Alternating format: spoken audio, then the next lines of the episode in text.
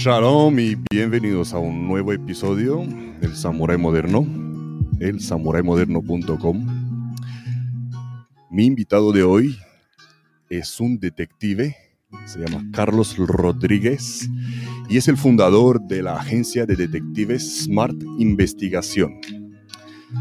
Eh, Carlos tiene una formación extensa tiene un curso superior de gestión y derechos de la seguridad, un grado en prevención y seguridad integral, un grado en derecho, un postgrado en técnico competente para la elaboración de planes de autoprotección, un postgrado en infoanálisis y técnicas avanzadas en ciencias forenses, otro postgrado en policía científica e inteligencia criminal, un máster en criminología aplicada e investigación policial.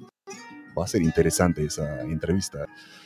Em, ha realizado manuales formativos en materia de seguridad privada. Es tutor y docente presencial y a distancia en formación permanente y de reciclaje de personal de seguridad privada.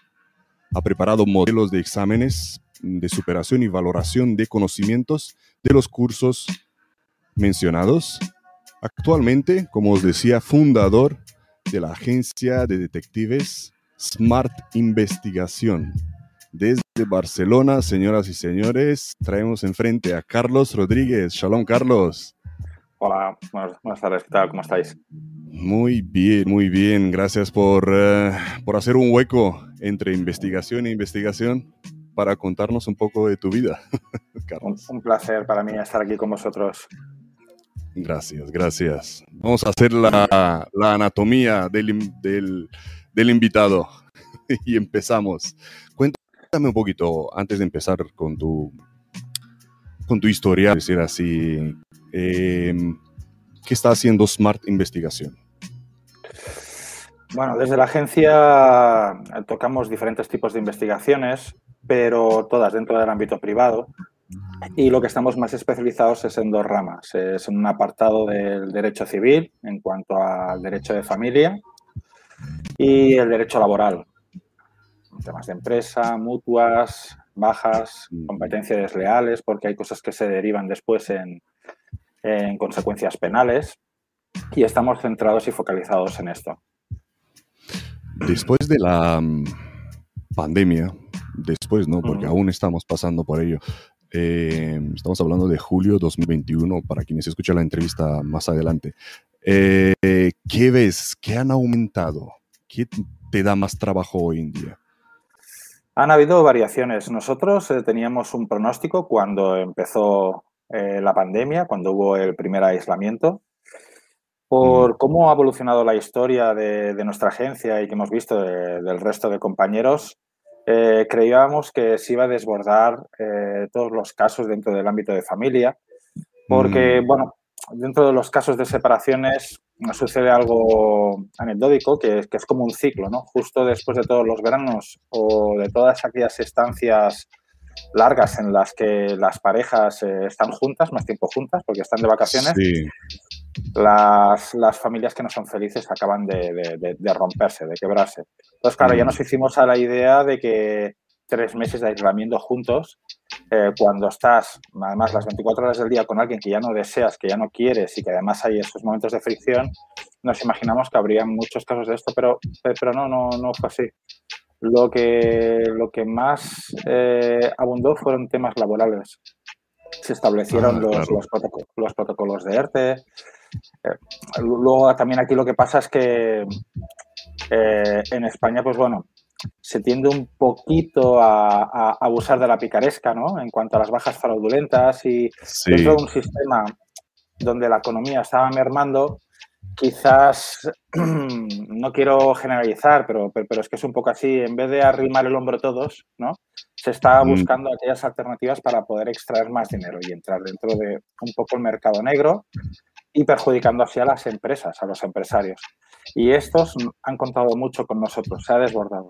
Normalmente hacíamos quizás un, un 60% laboral y un, o, o empresarial y un 40% familia justo después de ese primer bloque se había desbordado un 80% laboral empresa y un 20% familia. Me encanta este, esta, esta retroalimentación ¿no? tuya, porque tú ves lo que es la realidad en la calle. Eh, muchos decían, como tú, como tú has mencionado antes, de que las, las familias se van a, a, empezar a romper, ¿no? O todo lo contrario, algunas van a fortalecerse, otras, muchas se van a romper. Pero la realidad de la sociedad eh, es la que tú estás viendo en la calle, que, que las relaciones laborales son las que dan más problemas, ¿no? Hoy en día. Sí, bueno, quizás también lo que ha pasado es que al final siempre hay un problema económico, ¿no?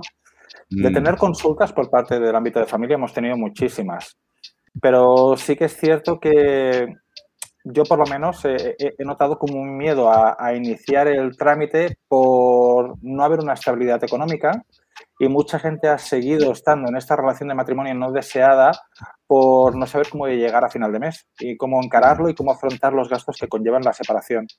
En cambio, las y ahora que ya se está estabilizando, que parece ser que se está animando la mm. economía otra vez, em, e, es diferente. Ya nos están llamando y, estamos empezando a tocar eh, el, ritmo más o menos habitual de, temas de... El ritmo habitual no es algo fuera de lo común, ¿no? Es el ritmo habitual. No, es el ritmo habitual, ¿no? Y, lo que sí que es cierto es que al primero nosotros notamos que había muchas consultas también de empresas, pero es que esas sí que se materializaban en, llevar a cabo el servicio, porque, claro, eh, está el Estatuto de Trabajadores, una cosa son los directivos, que se someten bajo otra, otro tipo de normativa, ¿no? Hay que revisar más el contrato de cada uno de ellos. Y luego está pues, el, resto de trabajadores que se mantienen dentro del Estatuto de, Trabajadores. Hay una normativa que establece el cómo poder articular por parte de una empresa, tanto para poder sancionar como para poder aplicar un despido procedente en defensa de, sus derechos como persona jurídica. Y, claro, el hecho que los trabajadores estuvieran incumpliendo y a las empresas se les brindara o tuvieran la oportunidad de que siempre y cuando lo demostraran poder aplicar estos despidos procedentes, sacar a esta persona que estaba eh, perjudicando a la empresa, la infraestructura de la empresa, siendo un coste sin aportar nada y encima con, con todas las pruebas y de cara a la ley y con unas garantías, pues bueno, pues eso también yo he notado que a las empresas es, es un ahorro, ¿no? Si, por ejemplo, había un trabajador que genera una baja fraudulenta aprovechándose del sistema y cobrando doble sueldo, el sueldo que le pagan por enfermedad común por parte de la empresa que tiene que seguir pagando un coste ¿no? de, de, la nómina, aunque la social se ahorre, y, luego a, la vez estar cobrando en negro porque está trabajando en un tercero, si la empresa esto lo descubría y esta persona tenía que cobrar, por ejemplo, un finiquito de 10, 15, 20, 30 mil euros, se la allanaba al camino porque ese coste no lo tenía. Y, eh, y, en un momento en que la infraestructura, bueno, que la economía estaba tan débil, pues he visto que era un desahogo por parte de los empresarios. Hay muchos que han optado para ver y, y, y, sanear, como, como si dijéramos, quedarse con los trabajadores que sí que valían la pena y los que estaban cometiendo irregularidades, pues mirar de, poderlo demostrar. ¿Qué porcentaje? Porque claro, ahí se inician estas investigaciones, pero a lo mejor das con trabajadores, trabajadores que realmente sí eh, tienen una baja real, ¿no? ¿Qué porcentaje es fraudulento y qué porcentaje es todo lo contrario? Mm, claro, es que aquí también ha habido un antes y un después de, del COVID.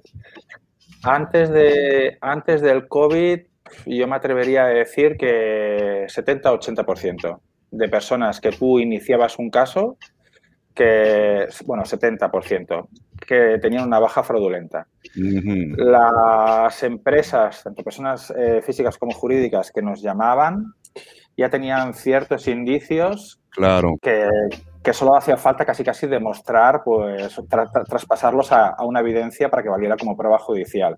y, ya les, les, compensaba y lo tenía más o menos garantizado. Ahora eh, se está volviendo otra vez a la normalidad, pero es lo que te comento, ¿no? En el tema de cuando ha habido el ERTE, cuando ha habido todo este proceso que las empresas tenían este miedo, hay muchas que no es que se la hayan jugado, pero que bueno, que, que han probado, ¿no? Mm, a lo mejor tenías una reunión y decía, tengo un trabajador que me genera muchos problemas, eh, pero no, no, no, no, no sé si realmente está trabajando, vamos a probar.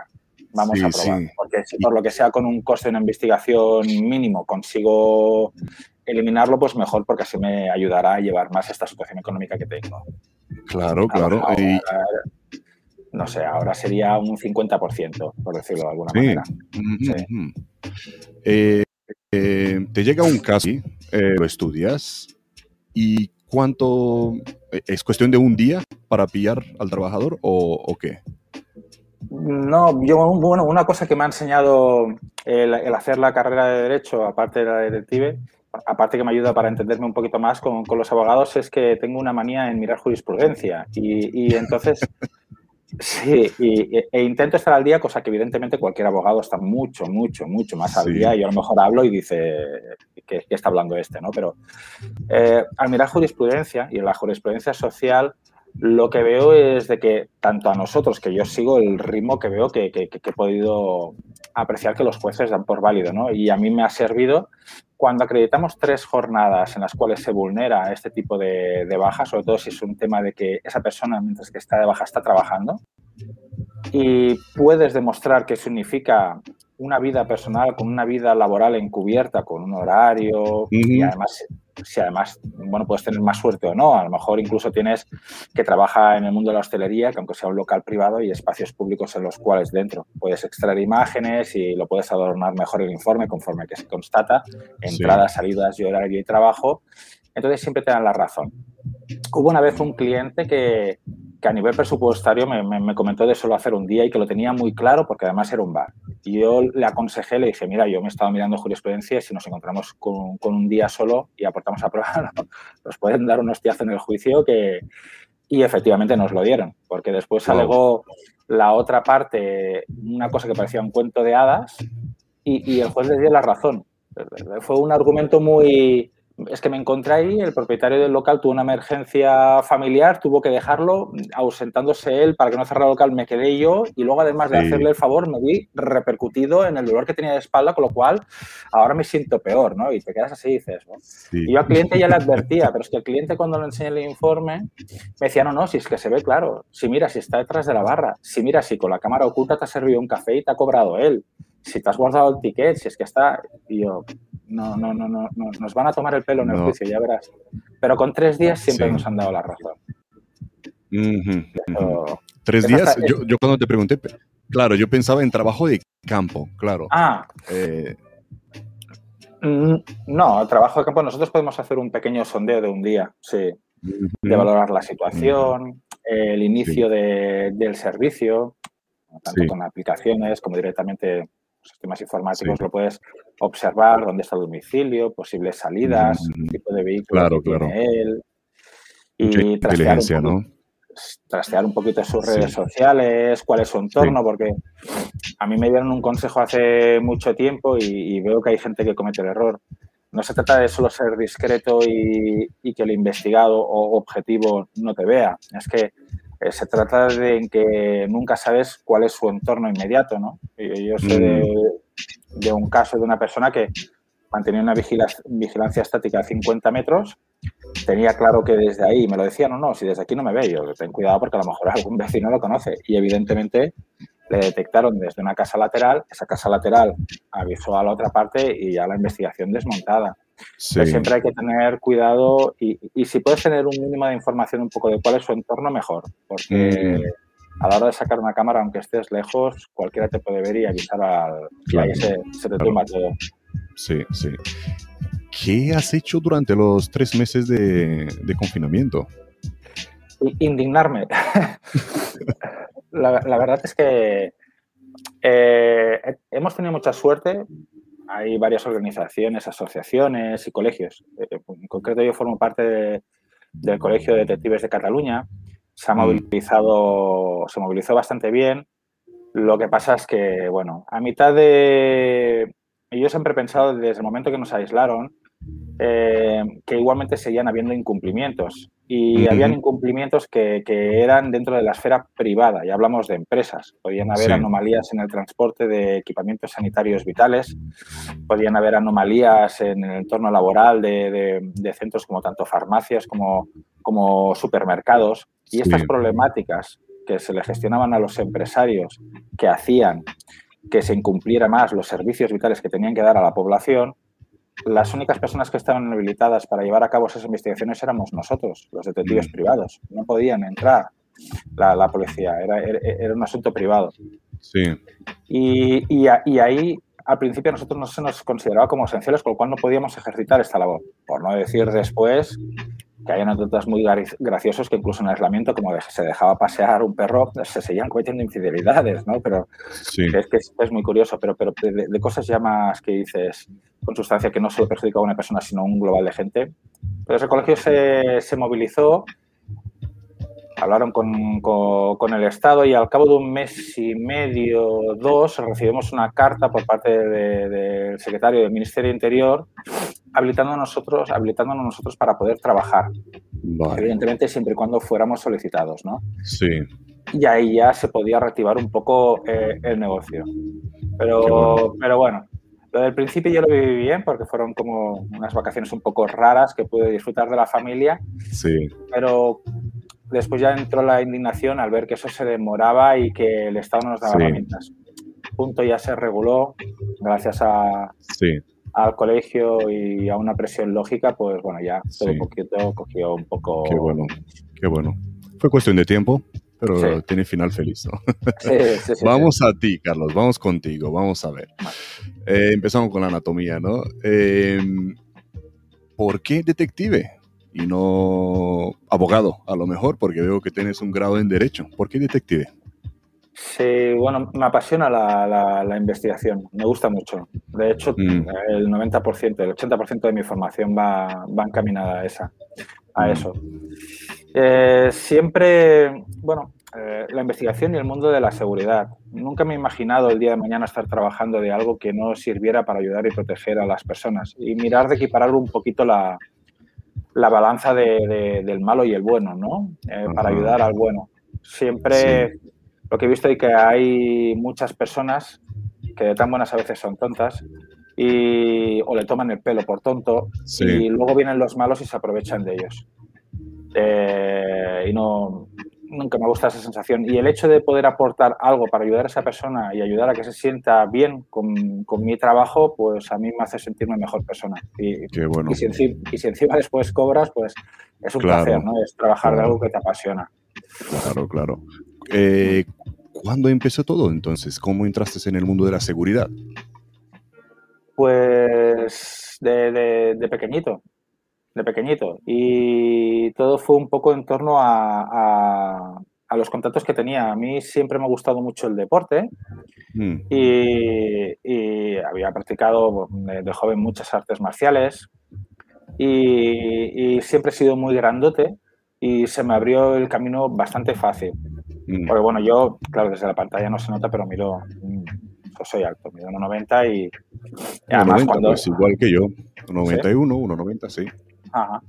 Y, y, bueno, ahora yo sigo haciendo deporte porque encuentro que es vital, ¿no? Pero, pero cuando era joven, que tenía más tiempo, no tenía familia y no tenía tantas responsabilidades, pues la verdad es que estaba muy grandote. Sí, Y, y se me abrieron las puertas a lo pronto, primero por el tema del ocio nocturno. sí.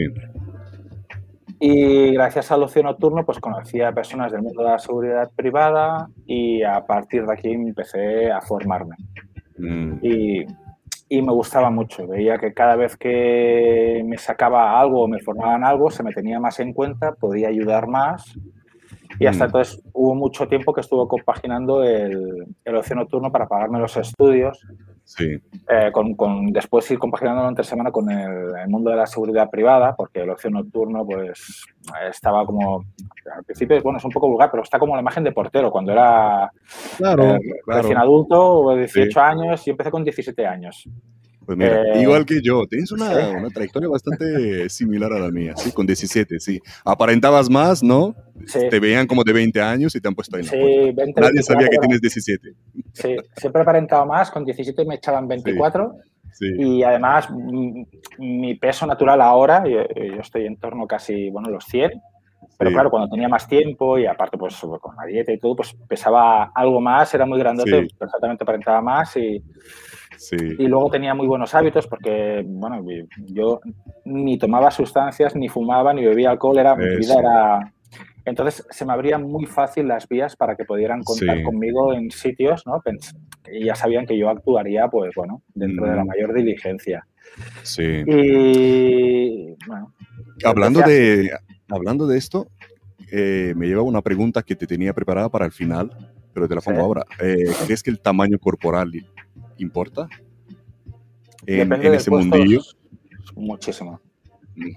En el mundo de la seguridad, muchísimo. Eso no quiere decir de que tú seas más hábil, porque por ejemplo, cuando yo trabajaba, yo había trabajado de portero, después de vigilante, de mm. vigilante había trabajado en grupos de intervención y había hecho de escolta. Dentro de todas estas situaciones que hay trabajos de riesgo y de mucho riesgo que me ha tocado vivir, como tú, me imagino, pues, pues, algunas que dices, wow, ¿no? Sí. Eh, curiosamente, con, quien, con el compañero que más seguro, con los compañeros con los que más seguros me, me he encontrado, eh, fueron con un compañero que, que medía unos 70 y con una chica, curiosamente. Pero porque era ya después de ver muchos altercados, de vivir muchos altercados con ellos, ver la capacidad de resolución que tenían y el talante, la serenidad, el aguante. Y si por desgracia se desmadraba el asunto, cómo ejecutaban y cómo desarticulaban de forma mecánica a una persona en vez de agredirla. Entonces, te daban una seguridad. Pero claro, hablamos del ignorante que te viene a buscar un problema en el recinto local o al VIP, al VIP que tú estás cubriendo. Esa persona no te conoce, no sabe el talante que tienes, no sabe nada de ti. Y lo primero que, que, impresiona es la imagen si tienes desconocimiento de cómo puede esa persona defender su posición, es diferente una persona de 100, 110 kilos, 1,90 a una persona de 1,60, 1,70. Vale. Y ahora si aplicamos esas medidas al detective privado, cuéntame. Mm, mira, yo en el detective privado eh, se centra el tema de la, de la discreción, ¿no? Claro. Y a, gustos, a gustos colores. Yo no he tenido problemas. Eh, lo, que, lo que sí que creo que vale mucho la pena en el tema del detective es la manera de enfocar las investigaciones, mm. las herramientas de trabajo que tienes, eso son imprescindibles, y, las herramientas de tú, de tu talante, ¿no? Porque hay muchas veces que tienes que interactuar con cámara oculta. Eh, entonces yo, yo no he tenido problemas. Sí. No te, han dicho, no te han dicho tú eres detective privado, pero si no pasas desapercibido. Claro, mira, en algunas situaciones puede ser que a lo mejor pueda ser más dificultoso porque si no, si no tienes eh, esa habilidad y eres un poco torpe a la hora de seguir a una persona, te va a detectar más rápido porque haces más bulto. Mm. Pero hay una cosa muy curiosa, yo de momento me estoy, me estoy salvando y por desgracia he visto que hay compañeros que, que, no les ha pasado y enlaza un poquito con lo que tú decías tú de la mm. importancia en el mundo de la seguridad de la imagen. El detective que actualmente diga que nunca le han cogido en una investigación te miente. Es que yo soy súper bueno y nunca me ha te, es igual el, es, claro, es igual el que salta en paracaídas y dice que no, no ha tenido miedo al saltar. No, no, sí, te pillan.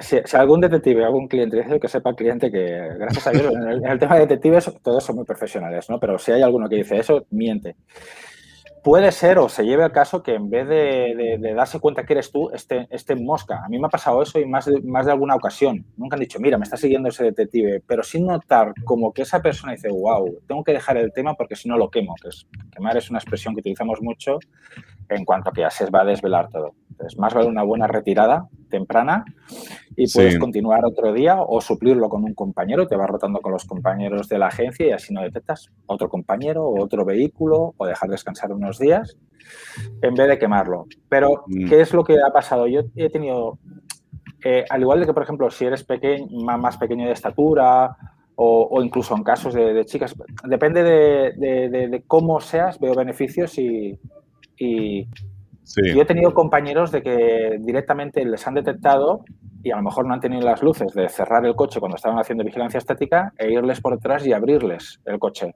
eh, y agredirles y a chicas también. Yo mm, a lo mejor mm, no quiero pecar de saberlo todo, ¿no? Pero mm. yo creo que cuando tú estás mosca con alguien que puede ser que te esté siguiendo, cambia mucho si lo ves de 1,60, normalito, delgadito, a, una persona que hace más bulto.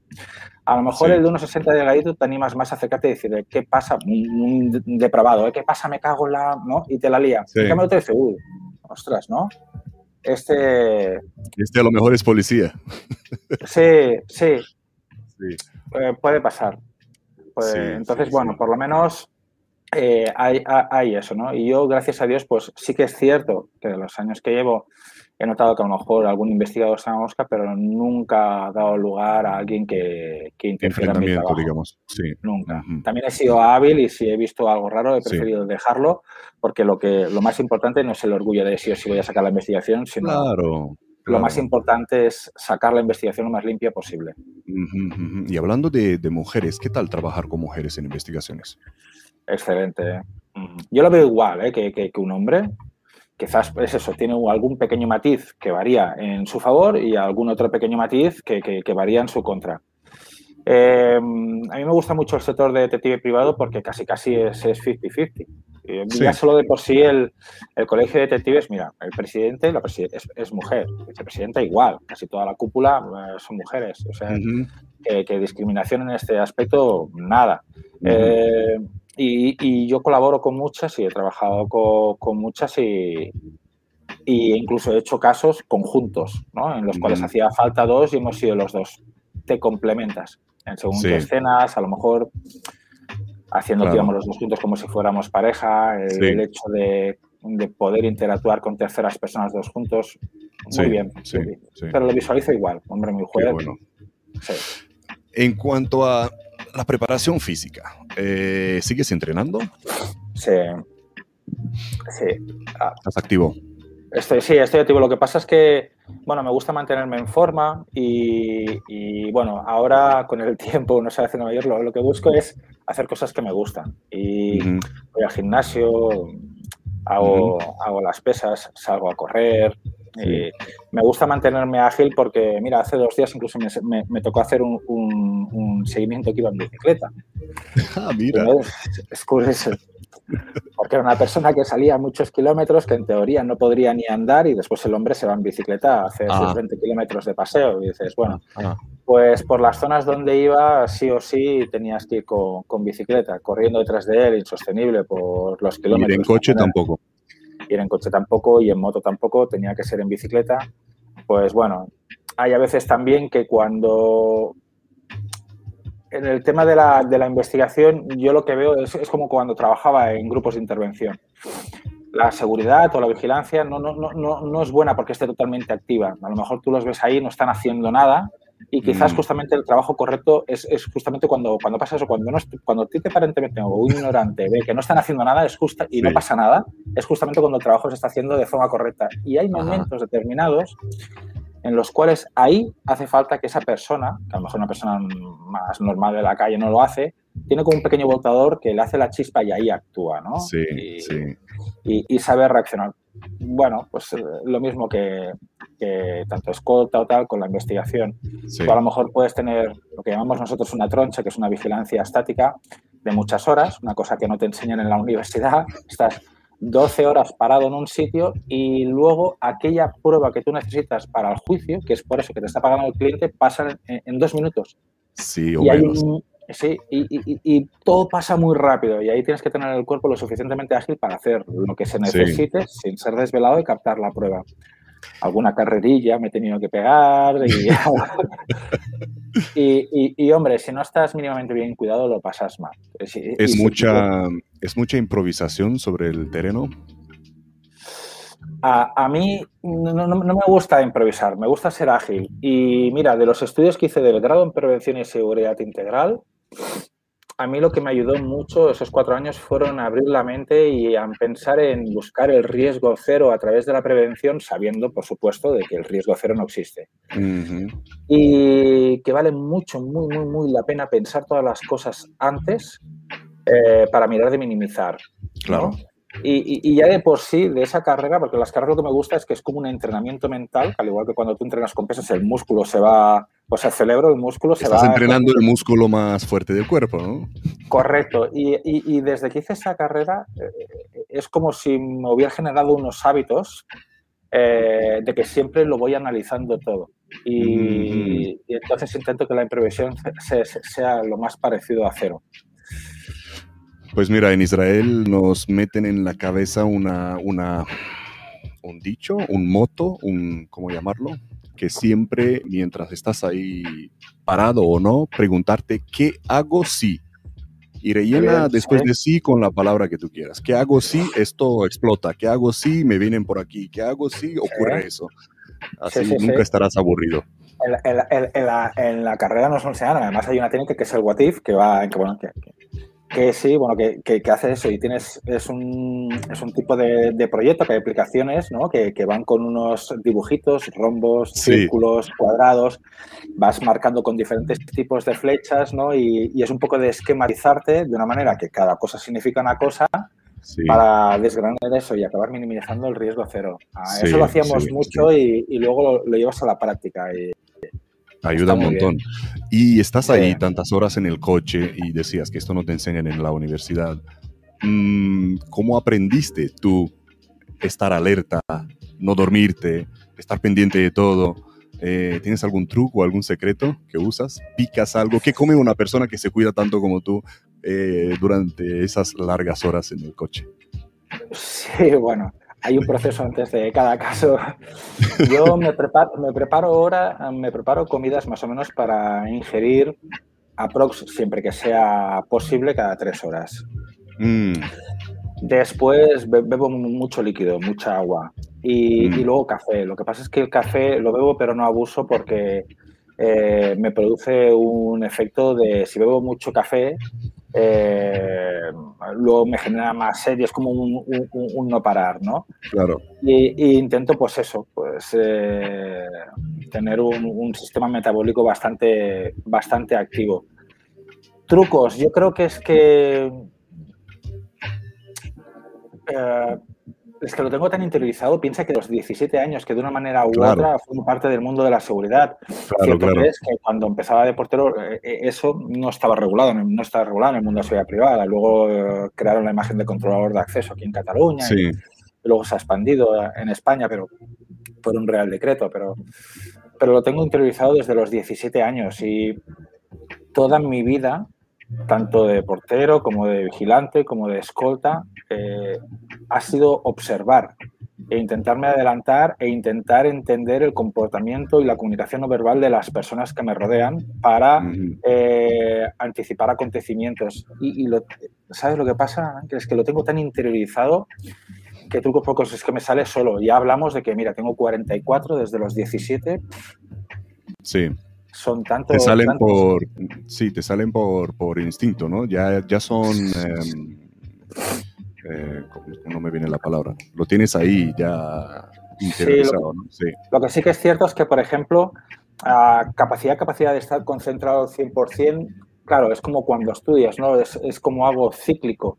Entonces, pues siempre sí que es cierto que, al igual de que rompo esta monotonía cada X tiempo porque, porque como algo, siempre que es posible, también rompo esa monotonía cuando debo, también rompo esa monotonía pues a cambiar de posición, salgo del coche si es viable, intento pues eso, pues algo cada hora para, para, hacer un pequeño interruptor en el cerebro porque es que si no... Eh, ¿Escuchas algún podcast mientras estás ahí? ¿Escuchas algo en los cascos? Sí, mira, cuando empecé tenía cometí un, error varias veces y es en, el tema del móvil y es una cosa que, veo a algunos compañeros de que, lo llevan a cabo. Eso es fatal. no hay nada peor, no hay nada peor que que, estar ahí de troncho o de vigilancia estática X horas y a lo mejor dices, hostias, que no sale, no sale, no sale y a lo mejor miras, pues eso, mira, un compañero sale. ya, sale, ya no tienes la toma y dices, ostras, todo, este tiempo tirado, Mm. intento, A lo mejor si son dos, me imagino que pues haréis de, de, backup, ¿no? Eh, venga, mira tú 30 minutos, luego miro yo 30 minutos. O... Sí, entonces es más fácil, pero sí que es cierto que, claro, ¿qué, qué es lo que pasa en el mundo de, de la seguridad privada como detectives? Es la lástima. al final a nosotros, nosotros tenemos unos costes para mantener nuestra agencia, personal, las tarifas de colegio, de asociaciones, de los autónomos, de, la oficina, todo. Claro, eh, eh, eh, es algo privado, dependemos de la economía de los clientes para tirar a cabo. Y los presupuestos están bastante, bastante ajustados porque no nos tenemos que olvidar de que al ser un sector privado, pues también tienes tu competencia, aunque dentro del sector del sí. es todo muy amigable, pero es una competencia. Sí. Claro, eh, ¿qué, es lo que pasa? ahí normalmente todas las investigaciones privadas van con una persona. El hecho de tener una agencia y poder contar con un pequeño equipo lo que te habilita es que en un momento dado, si tú ves que es complicado, puedes dar soporte a esas investigaciones para que sean más rentables y mejores para el cliente. Pero destinar, por ejemplo, una investigación dos personas, eh, si solo está presupuestado para uno, eso es inviable y lo que te provocaría a la larga es eh, cerrar la empresa. Entonces, la gran mayoría de servicios se llevan a cabo solos. Es un tipo sí, de. en solitario. Eso es igual que en, que en escolta, que los escoltas que piensan que van a ir de a dos, de a tres en círculos de seguridad. Olvídate, vas a ir solo, porque pocos tienen para pagar más de una escolta. Totalmente. Yo el tiempo que estuve haciendo, claro, y, es lo que pasa. Yo estuve dando clases también eh, a escoltas cuando la gente va, me recordaron a mí cuando yo hice el cursillo, porque bueno, eh, para ser escolta privado es, hacer un curso y pasarlo, historia interior.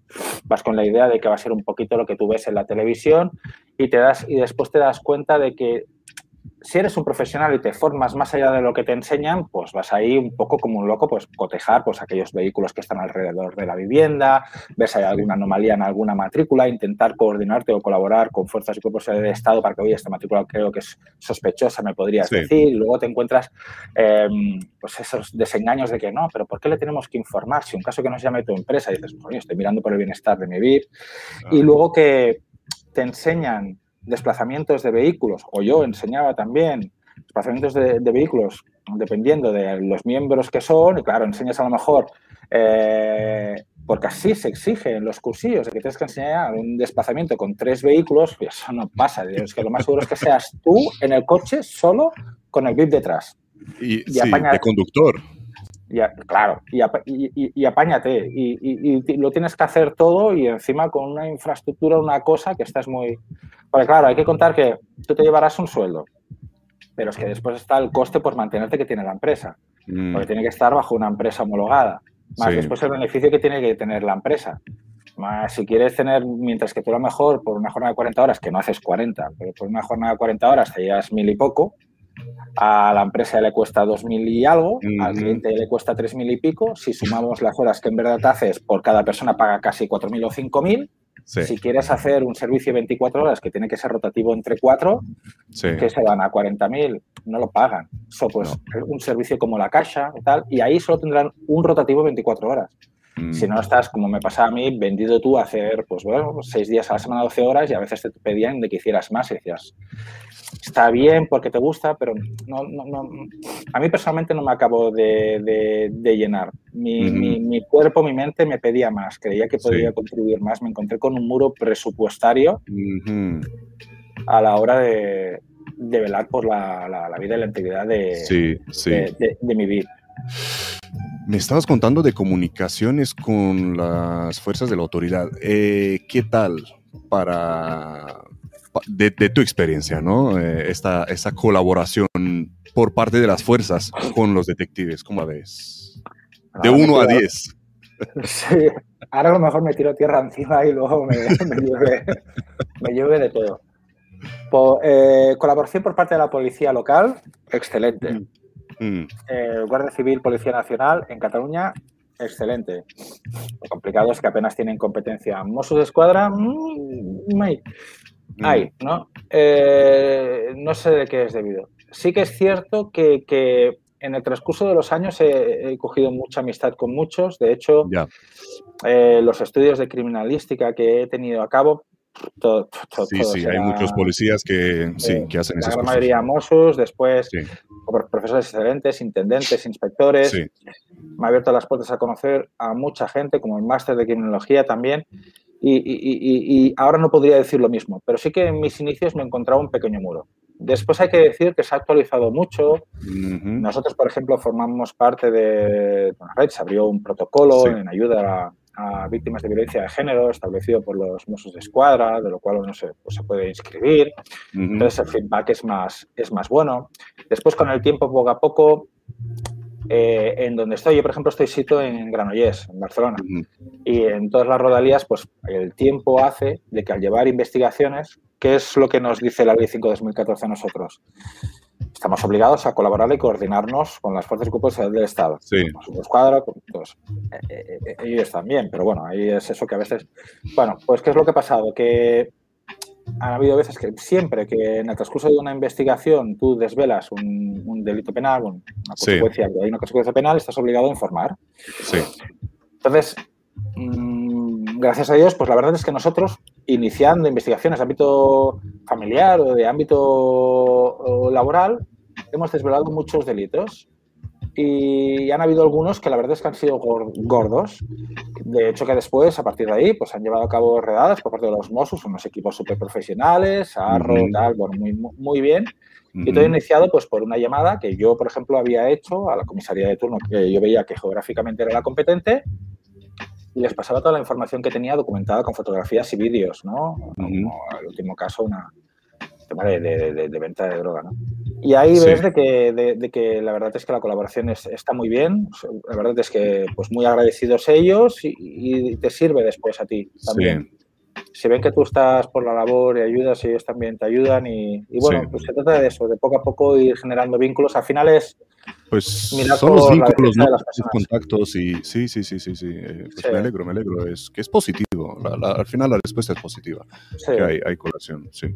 Hmm. Eh, ¿Cómo te ha afectado? Me has dicho que tienes una familia, ¿no? ¿Cómo te ha afectado este estilo de vida? ¿Cómo compaginas con la familia? Bueno, yo la verdad es que he tenido mucha suerte gracias a mis compañeros y entonces pues, pues bueno, me coordino muy bien con ellos. También, claro, yo, bueno, yo, vengo de la rama de estar separado desde hace mucho, ¿no? Y ya estoy, ya, estoy muy hecho. Y, y entonces pues, pues, pues hay una mitad del año que tengo disponibilidad 100% y hay otra mitad del año que no tengo esa disponibilidad 100%, pero, pero sí que un 50-60% sí. sí. Entonces, mi horario lo tengo ya muy habituado y después, gracias a Dios, cuento con, con, tanto compañeros de la agencia como colaboradores que son unos excelentes profesionales.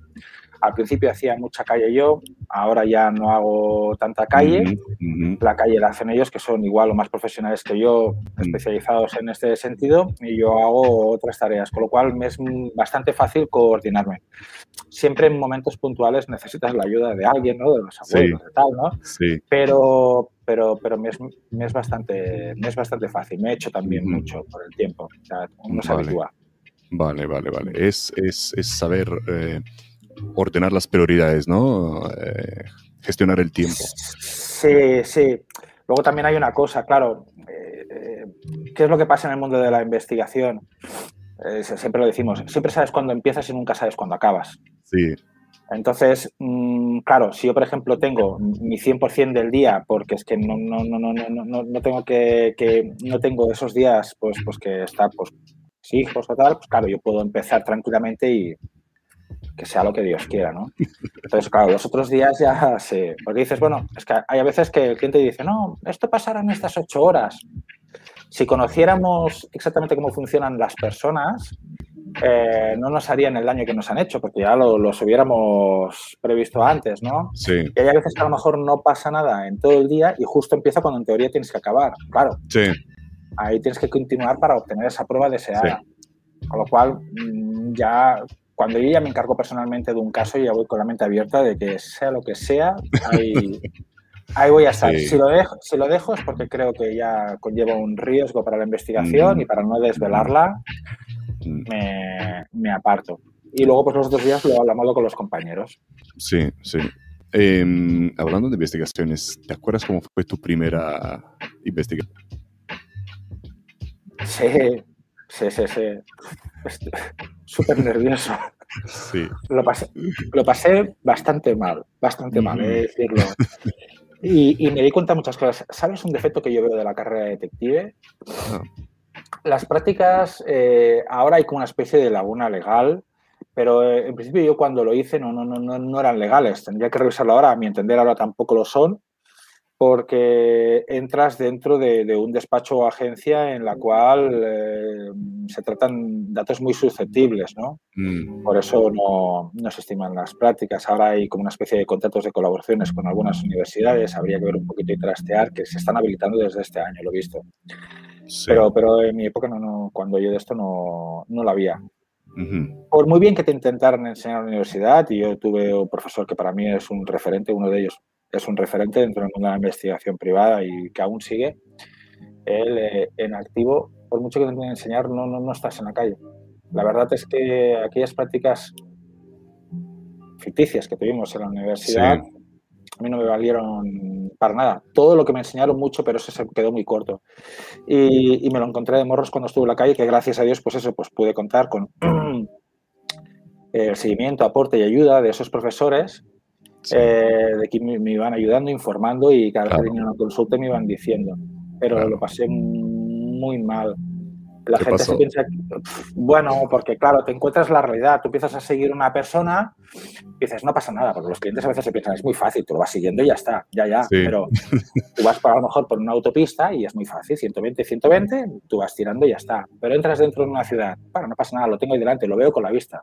Semáforo en rojo, pum. Exacto. Sí, exacto. O viene una rotonda y antes de la rotonda se te meten dos coches delante. Ya las has cagado. Dices, hostia, es que claro, dices, bueno, hay momentos que dices, hay, que arriesgar un punto y hay que quemar un poquito la investigación porque si no ya lo pierdes.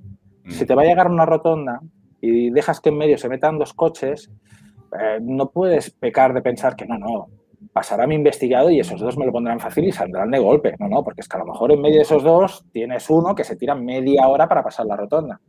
Y o montas un show para saltártela, hablamos de una investigación coche-coche, ¿eh? si es coche-moto, tiene sus beneficios, pero también sus, sus prejuicios. Entonces, ahí ya lo has perdido. Un semáforo es lo mismo. Mm. Vale, en un momento dado te puedes arriesgar, saltártelo, después justificártelo, justificarlo como lo he justificado yo, si te llega la multa y tal. Vale. Pero ya no es cuestión de que te lo saltes. Es cuestión de que a lo mejor esa persona no, no, piensa que le están siguiendo, pero está un pelín mosca. Mm. Y, ya empieza a mirar atrás. Y de repente ve que un coche se salta un, un semáforo en rojo. Y al cabo de media hora ha cambiado de pueblo y sigue estando el mismo coche que se saltó el semáforo en rojo ahí. Ya las cagado. Ya las cagado. Entonces, claro, ahí tienes que jugar. Son cosas que yo me, me, las fui encontrando. A ver, el tiempo de retardo de una cámara. Mm. Eh, cuando tú haces una vigilancia estática, eh, claro, dices, bueno, te sale, pero es que a lo mejor hay un momento que a ti te interesa demostrarle al juez de que esa persona ha salido o que ha entrado en ese, en ese recinto, o te interesa esa toma de saliendo que la toma quede bien claro que sale de ese barrio, que sale de esa casa. Encender la cámara, el, el enfoque, eh, el zoom y todo lo que necesitas son segundos preciosos que pierdes. Claro, y entonces. Y si tienes la cámara siempre preparada, pues gastas batería y, no tienes batería para cuando la necesites. Eh, exacto. Entonces, yo porque lo tengo automático en, en, la cámara que cojo, no, ahora no me acuerdo del nombre, porque en esta cámara ya la tengo desde hace. Pero hay un sistema que directamente tú cuando la abres, la cámara ya graba de por sí sin tocar tu botón, claro. Entonces ya se pierde un poquito menos este, e, este margen, ¿no? El tema de las cámaras ocultas. Yo me acuerdo que, que, en la universidad nos dieron un par de webs de, de Internet es muy malo. Sí, Internet es muy malo porque te metes y dices, reloj cámara oculta por 150 euros. Malo. Pero la gente piensa, este es buenísimo. Yo, mira, por ejemplo, que lo estaba descargando, yo yo tengo el que este, no sé si se puede apreciar. Sí. Este reloj es buenísimo. Es, es, es, es, una cámara, es una cámara oculta, pero a mí me costó. Si quieres acercarlo un poco, a ver. Sí, bueno, para que se ha, se ha abierto. Bueno, es, es, normal, así, tiene una pequeña cámara que la tiene en este lado de aquí abajo, no sé si se aprecia, es muy pequeñito. En el número 12, ¿no? En la hora 12. Sí, correcto. Y, y, no se aprecia. Y lo bueno de esta cámara es que dices, ostras, es que me cuesta, y, y bueno, y a mí porque por, por, ser conocido, por tener una cuenta, por, por tener un tanto por ciento de amistad y tal, pero igualmente me costó, no sé si fueron 350, casi 400. Claro, cuando hablas con clientes de que dices que es muy importante tener un buen material, no es lo mismo tener una cámara que, te, que, a nivel de los pisos que tiene te graba una imagen un poco ya difusa a los 50 metros, que una cámara que te permita casi a los 70, 80, 90 metros grabar con alta calidad. Porque entonces hace que las vigilancias estáticas sean mucho más seguras. Tú a esa distancia casi a lo mejor no percibes que hay una persona dentro del coche y bueno, y si te está enfocando una cámara, aunque esté así, aunque por ejemplo te abra así, y, te la abra, es que a lo mejor ni, ni, le ves porque está... Pero en cambio, si te pones cerca, a 10, 15, 20 metros, porque tu cámara es, hablando claro, una mierda, eh, se desvela. Bueno, la distancia hay que calcular también del riesgo de salida, cuáles son las vías que puede tomar el investigado para no llegar tarde. Hay, que contar con muchas cosas, ¿no? Pero el material es buenísimo. Yo me acuerdo que cuando empecé, pues dices, hostia, este reloj, bueno, 150 euros. se te estropea, no funciona o... La imagen es mala. La imagen es patética, el audio es patético, el, el LED infrarrojo también. Es una cosa que me hace mucha gracia. Y eso ya lo aprendí en seguridad privada cuando estaba gestionando yo equipos. Eh, cuando me saqué la titulación de director de seguridad, empecé a gestionar equipos. El tema de las cámaras y cuando, cuando te venden en el mercado eh, cámara con LEDs infrarrojos, eh, visión nocturna, capacidad de 10 metros, mentira, capacidad de 5 metros, como mucho. Eh, capacidad de 30 metros, mentira, 10, 15 metros, y es que, es que vamos, es que, y en blanco y negro y de aquella manera. Se, le se, miente un poquillo. A lo mejor lo que hacen es calcular hasta dónde puedes llegar a ver, pero una cosa no es hasta dónde puedes llegar a ver, es a llegar a ver con una imagen óptima para que se pueda acreditar. Distinguir, sí. Claro, y hay relojes que digo relojes como botones. Eh, una Laumate es la mejor cámara oculta que tengo. Eh, es buenísima, es un botón que apenas se aprecia, tiene una capacidad de visualización tremenda. ¿Cómo has dicho que se llama para quienes estén interesados? Laumate es un tipo, bueno, la podéis buscar, es, es, es, una cámara oculta que te pones, por ejemplo, yo podría cambiar este botón, te viene en formato, la puedes comprar, viene con el típico cablecito, con un micro que te pones debajo de la camisa. Es en el botón del polo.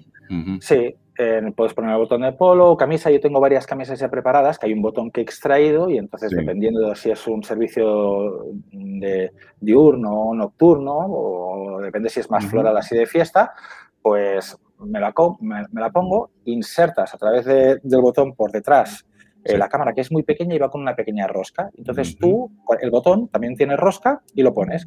Uno de los cuatro agujeritos que tienen, que normalmente van cosidos, por ahí se ve la cámara. Y entonces, pues bueno, hay diferencias entre comprar una buena que te puede salir a 600, 700 a comprarte la, el mercadillo baratilla que te sale a 200. Cuando compras una buena, pues te dan unos recambios de unos 20 botones diferentes para que tú puedas cambiar la totalidad de los botones de la camisa. Porque no te vale solo escoger una camisa de color negro. Hay una camisa cualquiera con botones de color negro, porque la Laumate viene con botones de color negro. Es que a lo mejor la tonalidad del botón es diferente. Y entonces a lo mejor si estás hablando y tienes una reunión con un empresario durante dos horas cara a cara, si tiene un botón que cambia un poco la tonalidad, puede ser que se dé cuenta. Entonces esas cosas tienes que... Esa cámara también es muy buena porque puedes visualizarlo desde el móvil con una aplicación y entonces tú estás hablando con el investigado, hostia, espera, voy a mirar un momento un correo y en verdad te estás mirando lo que estás viendo desde el botón, porque dices, hasta a lo mejor estoy en un ángulo que no estoy captando esto, ¿no? Lo puedes remitir a wifi, a, al exterior. Está muy bien. Y los relojes igual, o sea, un mal material hace que en medio de una investigación estés interactuando con el investigado y de repente se te empiecen a encender lucecitas del reloj. y dices, madre mía. Y entonces luego véndele al cliente que es un reloj raro o algo, ¿no? No, no puedes. No, puede, no, no puedes fallar. Está claro que lo barato sale caro al final, ¿no? Por supuesto. más vale invertir un poco más y, y, no tener sorpresas por el camino. Eh, por supuesto. Mm. Carlos, un suceso que te ha enseñado una gran lección de vida. Un suceso que me haya enseñado una... Bueno, a mí trabajando me han, disparado. Eh, eso me enseñó ya más a ser más precavido aún, ¿no? Y bueno, de hecho me ha pasado en dos ocasiones. Eh, uno, uno fue por, no, no, iba intencionado hacia mí, simplemente era una, investigación que la persona fue a un, esto hará dos años. La investigación mm. era dentro de, bueno, la, persona era cazador, entonces iba un, a un recinto de caza privado, pero es que había una parte colindante que era, que era pública, que era un camino. Entonces interesaba muchísimo captar esas imágenes y había dos opciones, ¿no? El hacerlo con dron, porque el dron dentro de ciudad no se puede, pero en rural sí, ¿vale? Lo que pasa es que se valoró el hecho de que ahí lo que iban era matar eh, pájaros, un cierto tipo de pájaros. Tenían unos perros que asustaban los pájaros, los pájaros volaban hacia el cielo y disparaban. claro, si llevamos un dron para captar las imágenes desde arriba, uno que no le veremos bien la cara y, dos que a lo mejor nos pegan un tiro en el dron. Entonces, se, va, se va al traste, lo estudiamos, ¿eh? lo, hicimos pruebas y tal y Eh, y, entonces, pues bueno, pues al final optamos por la... Y había, había un ángulo que sí que se podía, lo que pasa es que, que bueno, un disparo un poco fallido, que no iba para mí, pero que bueno, iba cerca y ahí dije, wow, hay que, hay que, hay que mantener un poco el margen. Pero el, el, primero fue trabajando, trabajando de seguridad, de no fiarte de nadie. Hasta el más tonto hace relojes de madera. El que te parece más tonto hace relojes de madera. Y, y, mm. y hay que. Y, a las investigaciones privadas igual. La gente dice, bueno, como detective no se corre el mismo riesgo que como mozo de escuadra. Bueno, relativo. Tú cuando eres mozo de escuadra, si trabajas dentro de un grupo de investigación, pues bueno, puede ser que tú estés siguiendo y cierto es ya que tú sigues a la gente que ha cometido un delito. Pero es que la mm. gente que comete delitos también se separa. La gente que comete delitos también a lo mejor hace una baja fraudulenta o hacen una estafa en el seguro o hacen o cometen una infidelidad. Y, y, estas cosas lo que me enseñan es a ir y extremar el, el cuidado, porque nunca sabes por dónde, no puedes infravalorar a la gente. Espera lo inesperado, ¿no? Sí, Sí, sí, sí, sí. Espera lo inesperado. Mm. Y me estabas hablando antes, al principio, de errores que, has cometido en tus primeras investigaciones, pero alguno de, los, de tus mayores errores del cual hayas aprendido. ¿Te acuerdas?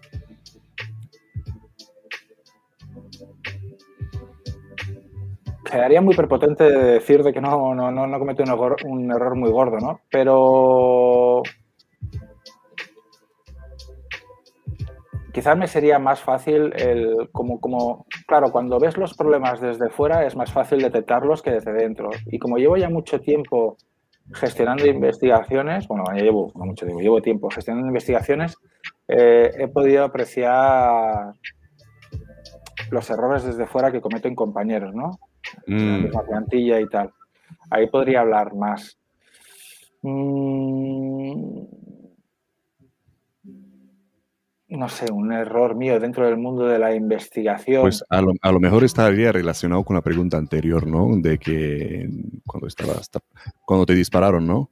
Eh, de que gente muy que, no sospecharías que el, error podría ser que te has confiado de que esa persona no sea capaz de, de reaccionar como tal como reaccionó. O piensas en otro del, problema que tuve, que he mencionado, por ejemplo, cuando trabajaba en el mundo de la seguridad privada, ese problema ya tenía una trayectoria. No, no, no hay que infravalorar a la gente y, hay que mantener. Uy, Hay que mantener una comunicación con los equipos, tanto entrantes como salientes, con la investigación, de una plantilla de seguridad o cuando cubres un VIP esa persona a la cual a mí me gestionó ese problema y un poco más, no cuento esto, te estoy hablando de ahora unos 15 años. Sí. Eh, ya había causado problemas el día anterior. y, no, se, no se trasladó, no, no, no se me comunicó. Después tuvimos una reunión de equipo y la persona que en ese caso era el responsable mm pues bueno, ya, ya habló lo que tenía que hablar con las personas que tenía que hablar, porque entonces es que esa persona realmente no aparentaba físicamente un riesgo. Y luego era una persona muy educada. Lo que pasa es que, por sus perspectivas, la normativa que había y en el recinto y el congreso que había y todo, eh, no, no, no, tenía cabida en la entrada. Y hubo un error de forma de, del día anterior permitiéndole a esta persona hacer unas cosas cuando llegó y yo actué según la normativa que había y la directriz que había, claro, esa persona se encontró con un muro. Lo único que dijo fue, bueno, no pasa nada, no te preocupes, si no entro dentro del recinto es, porque tú me lo dices, porque es que ayer estuve y yo me quedé así un poco blanco como diciendo, evidentemente no puedes tirar tierra encima al resto de tu equipo, es una cosa que, hablando más de la manera popular, te lo tienes que comer con patatas tú. Y si eres diligente, pues tú tienes que actuar acorde a lo que... Y evidentemente yo hice mi trabajo y, no se me informó de que era, de que era un riesgo en potencia por unas cosas que también habían pasado en el pasado. Y al cabo de una hora pasó y con, con, un coche en marcha y la suerte que, tuvo, que tuve es que disparó mientras que iba en marcha. Creo, creo que sé, este caso fue mediático, ¿a que sí? Mm, fue por la zona del mm. Valle, sí, sé que tuvo repercusión, no sé si... Eh, vale. Pero ah, ah, ahí me, bastante repercusión. Me lleva a la siguiente pregunta. Sí. ¿Armas para los detectives, sí o no? Yo apostaría que sí. Lo que pasa es que con la legalidad en la mano no, no tenemos que llevar. Yo tengo la licencia oportuna de, de, la F de, de, ser tirador, ¿no? Y, y, de que voy a practicar y de que tengo mis pruebas cada seis meses y tal. Pero lo hago más porque Te lo pregunto porque en otros países o en Estados Unidos, por ejemplo, los detectives pueden portar armas. Sí, bueno, pero ahí también es... Otro mundo. Sí, es otro mundo. Ahí hay, una doctora del UOB que hizo una tesis de los posibles contras de armas en América en contra de la no normativa de, de, Europa, ¿no? Y es muy interesante, de los posibles contras, pero que hizo un libro de ello. Enfocándonos al detective. Yo apostaría que sí porque es que nunca sabes a quién estás investigado.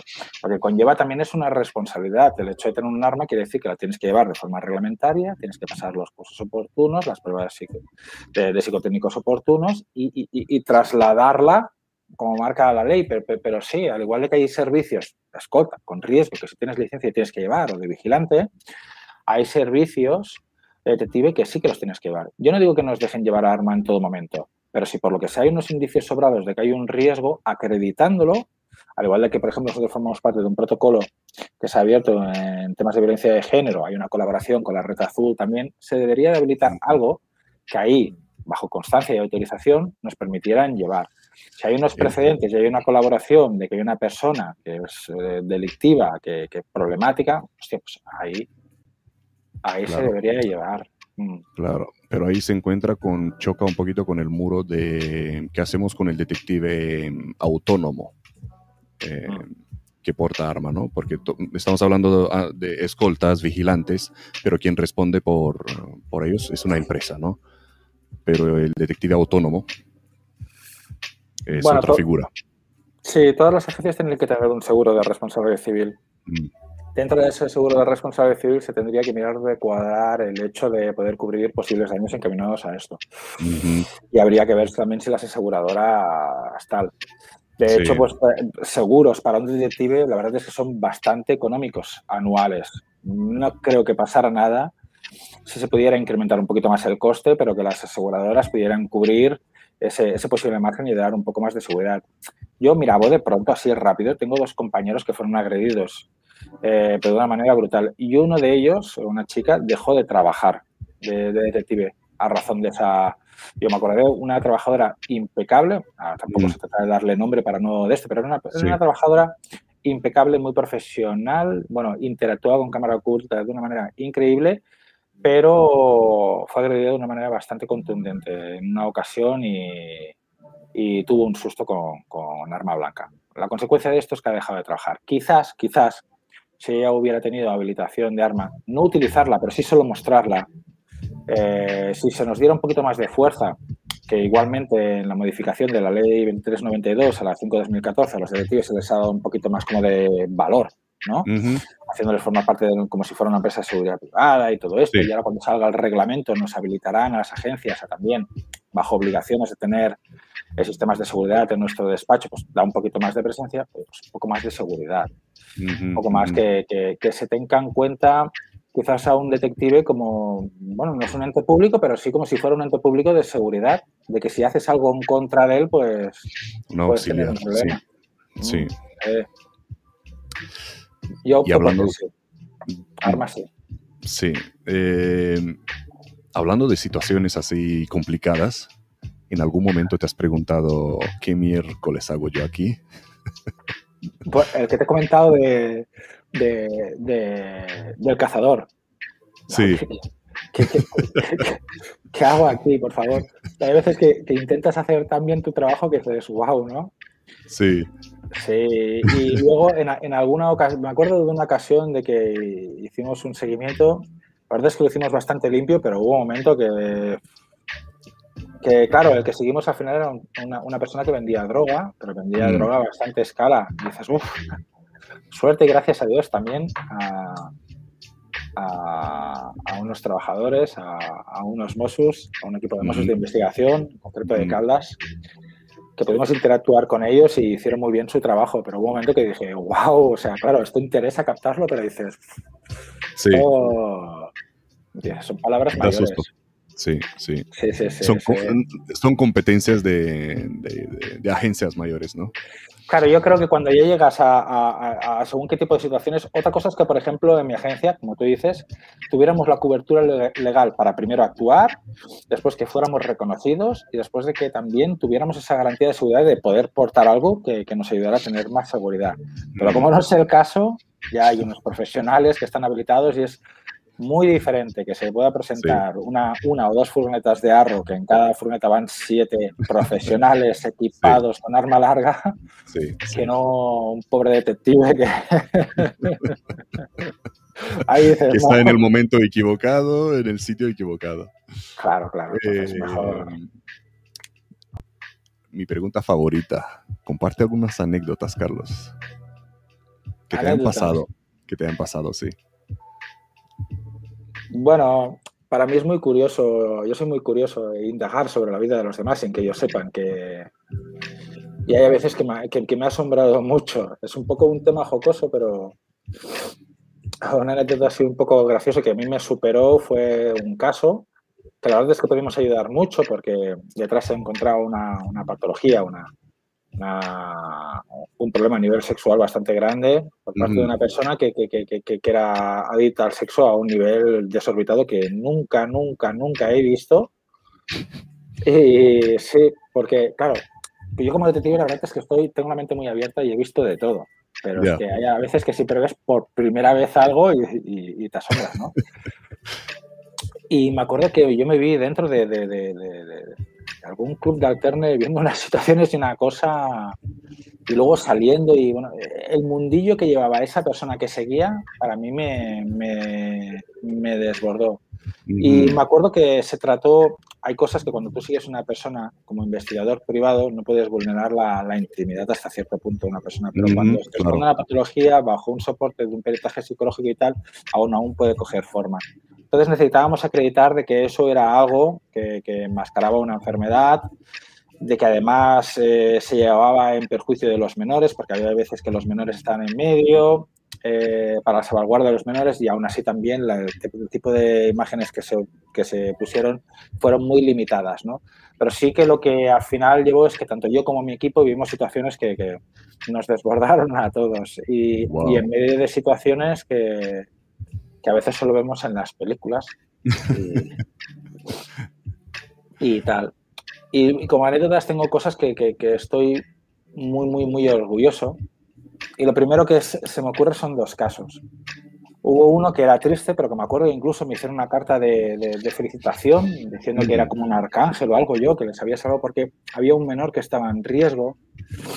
Eh, había sufrido abuso sexual el menor por parte de una persona a la cual tenía orden de alejamiento. Y fue muy triste porque es que había un padre que, que lo permitía, ¿no? Y esta imagen era el tío en el que había abusado. Entonces, la madre me llamó preocupada porque el niño, a un ser muy pequeño, le reproducía de que aún seguía viendo esa persona. Había un orden de alejamiento de, de, de recordar, ah, no sé si eran 500 metros o un kilómetro hacia el menor. Y, resulta que lo llevaban a escondidas a un restaurante, que es un restaurante famoso de la costa, que además había un espigón justo enfrente, que me acuerdo que fue desde donde saqué las tomas, y había una cristalera en el restaurante de noche, ya cuando cerraban, llevaban al menor ahí, el menor se quedaba jugando y aparecía esa persona. Y entraba, y eso, eso lo descubrí. Era lamentable, asqueroso, vomitivo, pero me acuerdo que, que, me, vestí todo de negro y me quedé en el espigón, eh, metido para adentro. Me acuerdo que era invierno, hacía un frío, pero es que aquí aguanto hasta que lo saque, ¿eh? porque es que esto, esto, lo tengo, tengo que ayudar a cortarlo ya. Ya puse en preaviso a, a, los mozos de escuadra de la zona de que estaba ahí trabajando en eso, de que tenía, que ya había visto pequeños acercamientos y de que me dijeron de que, bueno, cuando tenga las pruebas que entregue el informe y tal. Quedé con ellos de que se veía algo flagrante que, que, que, los avisaría.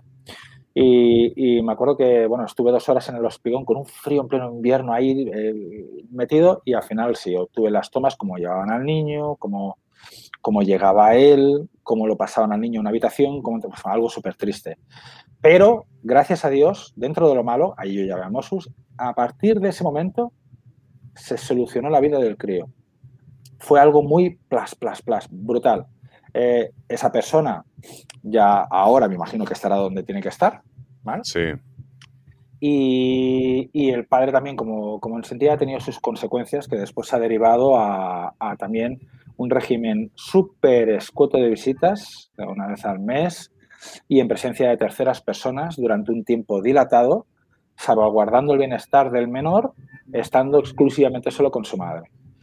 El abrazo que me dio la madre el día de la vista judicial, mira, es que es que increíble me, sentí muy bien.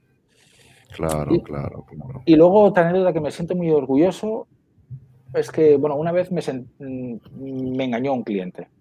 Nosotros... ¿Una vez te? Me engañó un cliente. Me engañó un cliente. Sí. Eh, nosotros estamos habilitados por el Ministerio Interior para llevar a cabo investigaciones de terceros sin el consentimiento de ellos, siempre y cuando estemos solicitados por persona legitimada, persona jurídica o persona física. Esta solicitud se tiene que, materializar en alguna especie de afirmación de presupuesto, un contrato, algo que quede bien claro de que nosotros como detectives estamos solicitados por esa persona, se va a seguir a esta persona y el motivo de seguirla es esto, porque hay estos indicios. Entonces, abrimos expediente. Claro, aquí ya es un contrato en el cual tú das por hecho que quien tienes delante no es un enfermo mental, ni alguien que te miente, ni nada. Es una persona adulta que firma unas cosas atendiendo, ¿no? Entonces yo inicié. En principio la investigación era porque presuntamente la madre tenía una vida no muy coherente para tener a la, menor con ella. ¿no? Y que dentro había pues temas de, posibles drogas y cosas de estas. Bueno, nosotros empezamos la investigación y vimos de que, de que eso no sucedía. Eh, pasaban cosas raras como, por ejemplo, que a lo mejor algún día no, la menor no iba al colegio, pero veíamos que la madre pues, llevaba el día a día bien con la menor, no, pues, paseos y tal. Eh, después Después, con el tiempo descubrimos, bueno, vimos que era un día de libre disposición de su colegio, cosa que el cliente nos mintió y nos, dio, nos dijo otra cosa, que es que resulta que decía que la niña estaba mal, con un montón de fiebre, que mala responsable que es la madre, que la lleva a mirar al campo, tal, y, que puede enfermar. Cuando nosotros veíamos que la niña estaba bien, decimos, pues, si, está mala no, no corresponde que esté por la calle de esta manera y en medio del campo y todo esto, porque puede enfermar más. Bueno. Al final, cuando vimos de que no se llevaba a cabo esos indicios, eh, no se transformaban en evidencia los indicios que él decía, eh, él nos comentó de que, bueno, ¿y si miramos un día para ver si es que a lo mejor ella, cuando no está con la niña, va a adquirir esa droga y luego la consume en casa y no tal? Vamos a mirar. Pero ahí vimos que a lo mejor, eh, ahí vimos que se relacionaba ya con terceras personas totalmente libre, porque una persona separada puede hacer lo que quiera.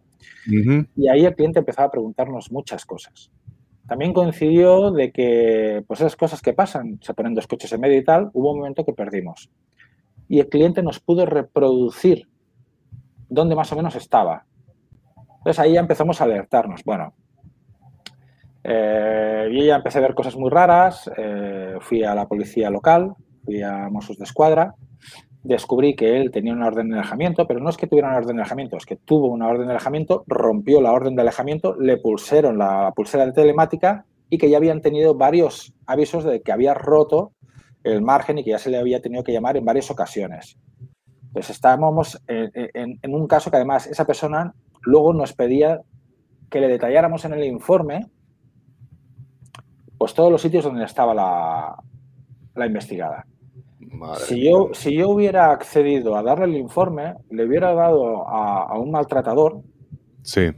Eh, la cronología de los sitios donde pudiera encontrar a su posible víctima o su futura víctima, sitios donde estuviera sola, sitios donde aparca y todo. Hubiera sido nefasto. Por no decir que lo más probable cuando él me pudo ubicar, le hubiera puesto algún tipo de sistema de GPS también en el vehículo.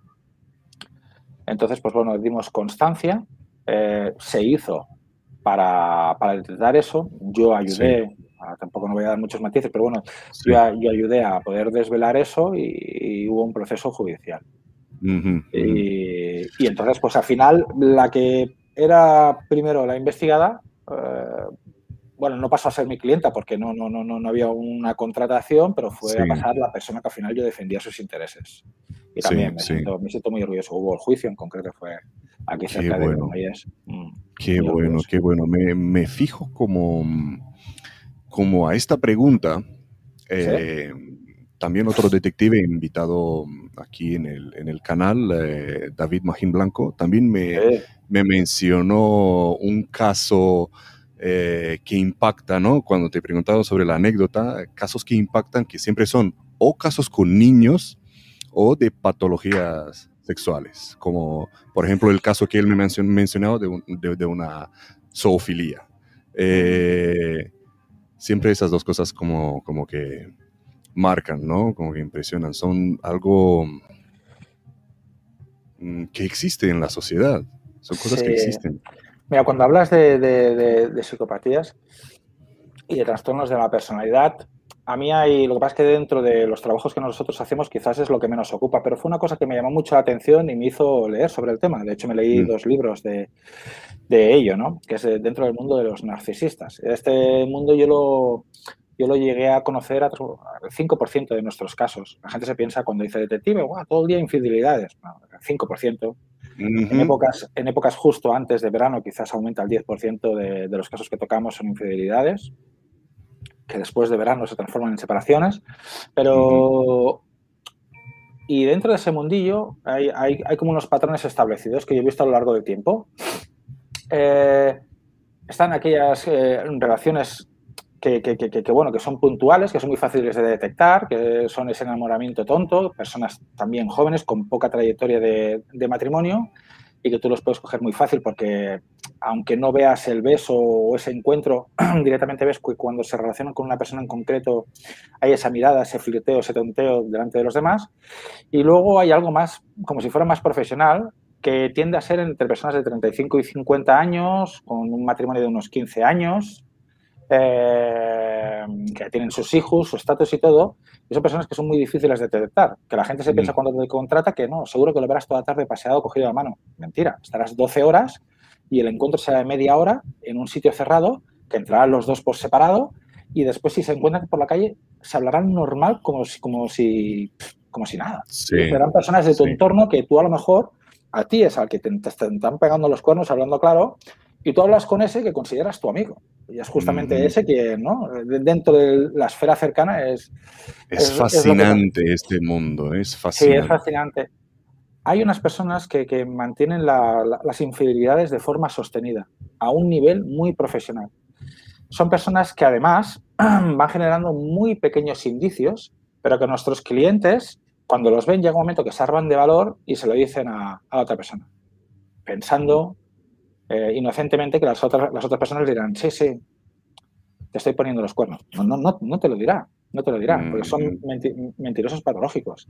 Eh, luego se arman un poquito más de valor e insisten, y ahí empieza como una especie de maltrato psicológico en el cual esa persona que está siendo infiel de forma sostenida, eh, sistemática, dice, estás loco, loca, te lo estás inventando, me estás amargando, vivo en una cárcel, ¿no?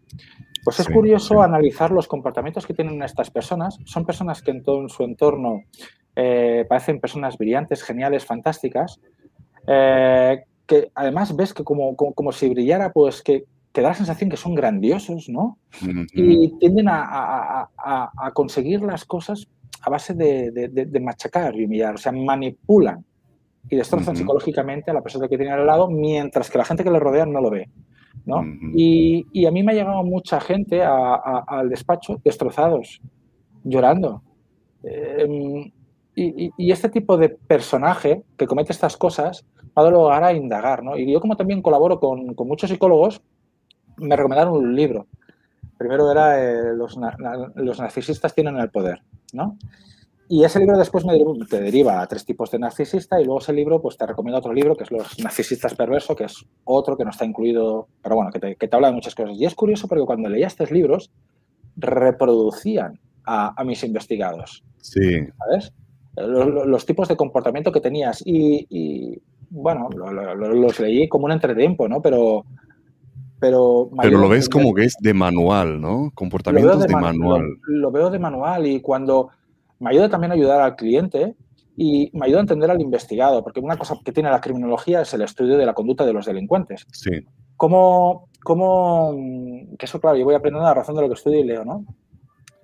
¿Cómo puedes prevenir aquello que sucederá o cómo ves que te puede perjudicar esa, que es, esa gente que puede cometer un delito, una infracción o lo que sea hacia tu persona? Estudia qué es lo que ha ido pasando durante el tiempo hasta ahí, mira cómo ido evolucionando y ya tendrás un pronóstico más o menos perspectivo de lo que, de lo que te va a suceder, ¿no?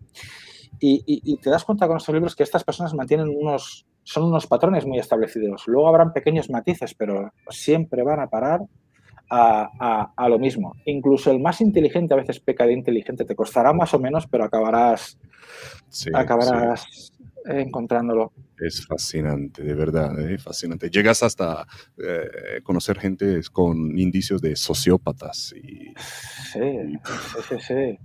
Ellos, ellos mismos se creen su verdad. Eh, y, lo más curioso de este tipo de personajes es de que tú cuando ves a la gente que les rodea, todo el mundo piensa que son super guays, son, son, son las mejores personas del mundo y son muy destructivas. Y son capaces de, cuando captas pruebas para desvelar su realidad, al igual de que para todos hay que hacer siempre el mejor trabajo del mundo e hincapié, en este tipo de personas hay que tener muy claro una cosa, que es que la prueba tiene que ser contundente, porque van a desmentir cualquier cosa. Eh, de hecho, se van a poner agresivos para desmentirlo, de una manera que sobrepasa la, naturalidad, porque tienen un trastorno de personalidad. Una cosa que a mí me enseñado también en la universidad es que no hay nadie normal. Eh, tenemos de 0 al 10 y, estamos todos un poco fastidiados para un lado o para otro, ¿no? Pero cuando ya lo desbordan... Eh, y el campo de entrenamiento para ti observar narcisistas seguro que ha sido en el mundo de la noche. Bueno, en el mundo de la noche yo lo que he aprendido es mucho observar a las personas y anticiparme a la comunicación no verbal de la gente. Ahí se ven muchas cosas también. Se ven muchas cosas. De la noche yo y mis compañeros... sí. De la noche la noche, aparte del mundo superficial, que eso, eso lo aprendes, que es muy superficial todo, todo es muy rápido, lo que cuando tú estás trabajando notas una diferencia con el cliente. Cada noche para cada persona tiene su momento de gloria, su momento eh, que desborda la realidad, pero tú como trabajador vives el momento que desborda la realidad de todos ellos. Entonces, tu aprendizaje en cuanto a ello es mucho más acelerado, ¿no? Sí. Porque eh, vives muchas experiencias aparte de lo que vive la gente y te ayuda, a mí me ayudaba mucho a, conocer el público que tenía y a conocer cuándo podían pasar cosas. Eso, Y, al final, pues eso me ayudaba a, que la gente dentro estuviera más segura, a zanjar el asunto antes de que hubiera el problema. Una gran diferencia entre la seguridad reactiva y la seguridad preventiva. Hay que estar preparado físicamente para poder ser bueno en la seguridad reactiva, pero hay que ser inteligente y practicar el cerebro para no tener que llegar a la seguridad reactiva. Hay, una palabra para eso, creo que es ser proactivo. Sí. Eh, Carlos, eh, ¿te han puesto algún apodo? Que yo sepa, no. Entre tus compañeros, venga, compañeros que estáis viendo esto, por favor, en los comentarios. Quiero ver los apodos que le tenéis a Carlos. Mm, no, creo que no, creo que no hay una cosa, cuando he interactuado con varias personas, eh, lo que sí que me he dado cuenta es que la gente normalmente cuenta conmigo. Y yo mm. me noto algo que a lo mejor eh, eh, es por vocación, ¿no? Siempre he mirado mucho por la, bueno, por la salvaguarda de las personas, ¿no? Y, si trabajo de ello, me involucro mucho. Y creo que quizá me equivoco, que las personas que me mm. rodeaban así lo han, visto. A lo, mejor, a lo mejor te han puesto un nombre clave positivo, no necesariamente un nombre clave. Esperemos, esperemos. Em, ¿Cuál es tu mayor desafío, Carlos? Bueno, ser cada día que pasa mejor que, que ayer. Me gusta mucho la formación continuada, me gusta mucho aprender contra más aprendo, más me, más me doy cuenta que menos sé. Contra más mm. aprendo, más puedo ayudar a la gente. Creo que hay formaciones que aunque sean claves y, en España, si no tienes esa formación, no puedes ejercer de ello, son muy limitadas y la ayuda que puedes dar es, es, justa. Entonces es, es, importante eso. Mientras que más o menos tenga energía y pueda, me gustaría seguir aprendiendo. Tengo tengo una ilusión del día de mañana que se está acercando mucho en cuanto a los estudios que quiero afrontar. y, creo que ese será mi colofón final. ¿Qué quieres estudiar? ¿Qué quieres hacer? Bueno, tengo en mente, antes quiero hacer, cuando, ahora quiero hacer otro, otro estudio, otro máster, que me llama mucho la atención, pero al finalizar eso eh, quiero hacer un doctorado y, bueno, tiene que ver con temas penitenciarios. Y, bueno, es una cosa que, que, tengo muchas ganas, es como un proyecto que tengo. El mundo penitenciario, vale. Sí. quieres, diversificar las actividades o te quieres ya dedicar a, eso?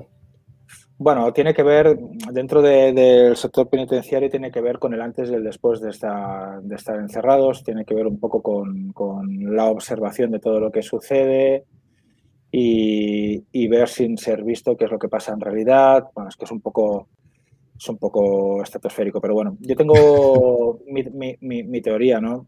Em, la gente cuando sale no, no, no sale casi peor de que como cuando entró. yo trabajé en un grupo de intervención cuando aún por normativa podían estar, no sé si por defecto, hasta los 21, cuando yo tenía esa misma edad, y, yo lo que veía que la gente que estaba dentro salía peor que la que entraban y que dentro justamente no aprendían muchas cosas buenas. Aparte de que se tiraban todo el día viendo a ver qué es lo que puedo hacer por perjudicar al sector de la seguridad, porque si yo me muestro malo con ellos y los hundo, o a los educadores me hago respetar con, con los otros presos. ¿no? Lo que se aprende ahí no, no, no, es nada bueno. Entonces, el mm. sistema que tenemos montado, no sé, la última vez que lo monté, lo, lo miré, casi está pagando 90 euros diarios por preso la idea es que después sea resocializadora, ¿no? O sea, de que, esa persona salga mejor. Esa es la teoría, sí. Esa es la teoría. Y yo de lo que aprendí cuando trabajé dentro, como grupo de intervención, es que los educadores son muy profesionales, no quiero dar, pero claro, mi mente, mi visión y mi formación es de seguridad. Pues hay a veces de que eh, quieren cuidar tanto la emoción de, de, los que hay ahí que se olvidan del por qué están ahí. Y, eso ha traído más, más problemas. Todo debería estar gestionado de otra manera, todo el nivel de seguridad debería estar gestionado a veces, creo yo, de otra manera. Y para mirar de que la gente ahí se sintiera también un poquito más segura, parece que la gente me tirará piedras. ¿Quieres que estén más seguros los presos? No. Montar o ayudar o aportar algo más para que puedan estar más seguros de tal manera que el que es malo a lo mejor la liará, pero el que es bueno no se ve en la necesidad y ha cometido un error y por eso ha entrado, no se ve en la necesidad de volverse malo, agresivo y problemático para defenderse ahí dentro. O para tener que, cubrir unas expectativas de ciertos grupos para sentirse seguro. O, eh, una cosa es de, de, que cuando alguien comete un error, privarle de libertad, no poder andar 100 pasos seguidos, durante ciertos años, pues ya es un perjuicio, apartarle de su familia, tal, da lugar a pensar muchas cosas, da lugar a poder hacer eh, bueno, eh, algún sistema de revalorización, pero bueno, que, que, la gente esté segura también ahí dentro. Es muy interesante, es muy interesante. Y fascinante, ¿no? Tu, tu mm, empeño en, en, aprender y ayudar, y ayudar más. Mm. Sí, sí, la verdad es que estoy teniendo mucha suerte trabajo de lo que quiero y encima cobro por ello. sí. Está, muy eh, bien. ¿Qué te enorgullece de tu vida profesional, Carlos? Bueno, la dedicación, el que tengo la capacidad de empatizar bastante con el cliente sin, sin bordear el eh, límite este de la objetividad, porque es que si no, si te involucras más de la cuenta en vez de ayudar, a lo mejor estás perjudicando. Las emociones hay que dejarlas un poquito aparcadas, como bien me aconsejó uno de mis profesores en su día. Y, una cosa que tengo dentro es que, y me pasa desde siempre en el mundo de la seguridad, es curioso, ¿no? Pero, pero, pero en mí, en según qué situaciones, nace una valentía que hace que pueda afrontar las cosas de una manera con bastante, con bastante talante. Y eso me surge por la vocación del sentimiento de ayuda hacia los demás, de, proteger, que me imagino que toda la gente que trabaja de esto, tanto Mossos de Escuadra, Guardias Civiles, Policía Nacionales, Chancha, vigilantes, hay esa devoción, ¿no? Que a lo mejor incluso, pues no sé, un vigilantes en un sitio que, hay unos clientes que le están robando, actuar de una manera y a lo mejor si le roban a él mismo por la calle, pues dice, mira, mira, que se la lleven y ya está, no, no, no, no, no, quiero, ¿no? Pero, hay ese plus que dice, no, no, estas personas cuentan conmigo. Sí. yo, me dedico a esto por, ello, para ayudarles, ¿no? sí, sí. Habla mucho de ti, ¿eh? Que eso, es, una gran lo que veo, bueno, y a mí me sirve. Hace que mi, trabajo sea fácil. Y en mi gremio veo que la gran mayoría lo tienen. ¿eh? Lo que sí que es cierto es que como todos los gremios, siempre hay aquella oveja negra que no lo tiene y esa oveja negra que no tiene este, este tal se nota mucho. Porque lo ves más que es que yo me he sacado esto por sacármelo porque tenía que trabajar algo y luego se nota mucho en la implicación que tienen en, sus trabajos. Mm. Hablando de ese, no de ese tipo de gente, sino de gente que ya está, ¿no? Profesionales que ya están en el sector, detectives. Eh, algunos consejos para, para ellos. Primero, ¿cuál crees que es el error fatal que pueden cometer? Los profesionales. Bueno, de consejos dentro de mi gremio, casi casi que podría yo recibir más consejos que dar, pero sí que es cierto que, a la gente que empieza, eh, mira, a, veces he tenido algún pequeño problema eh, no hay que abarcar más de lo que se puede, hay que ser humilde y,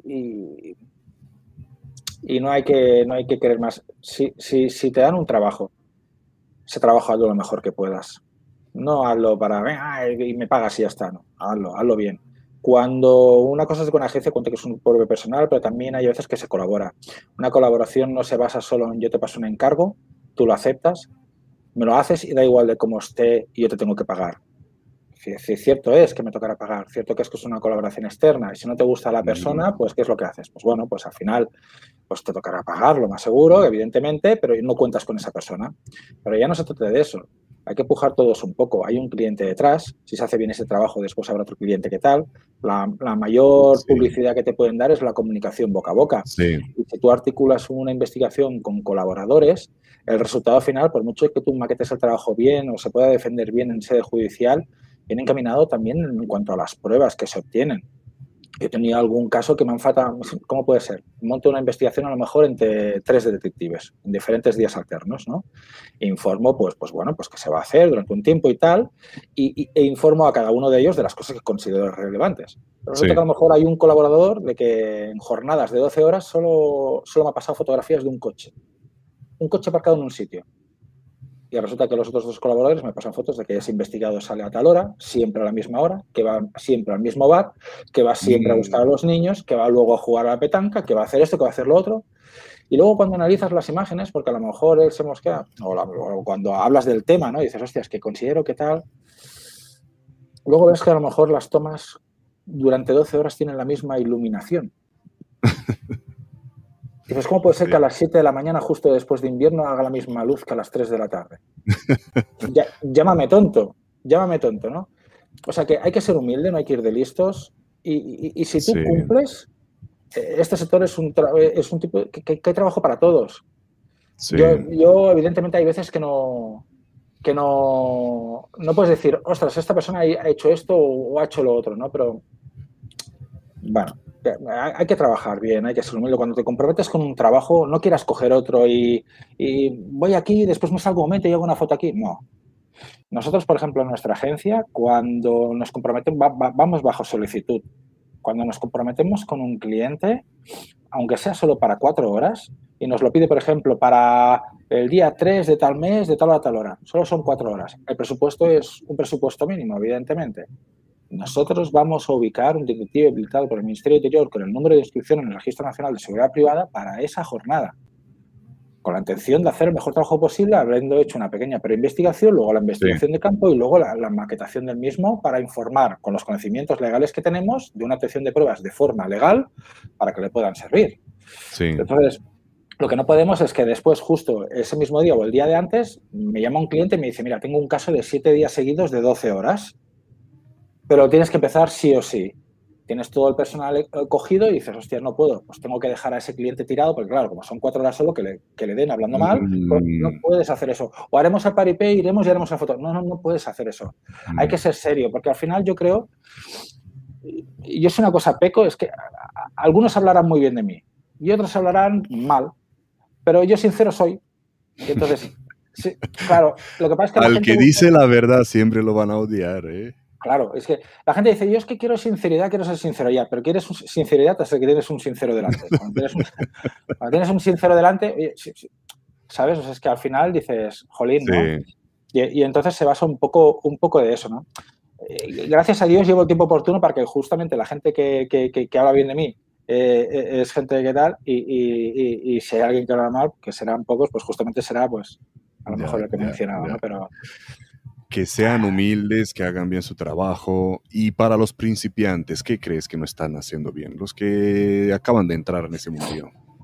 Sí, yo creo que, lo que hay, lo que, lo que hay que decir que en este sector, yo que he trabajado dentro del mundo del sector seguridad privada en todos, tengo que destacar que dentro de los detectives plus, para mí están los máximos profesionales dentro del sector, ¿eh? porque la verdad es que me he encontrado con compañeros brutales de los cuales no puedo más que aprender.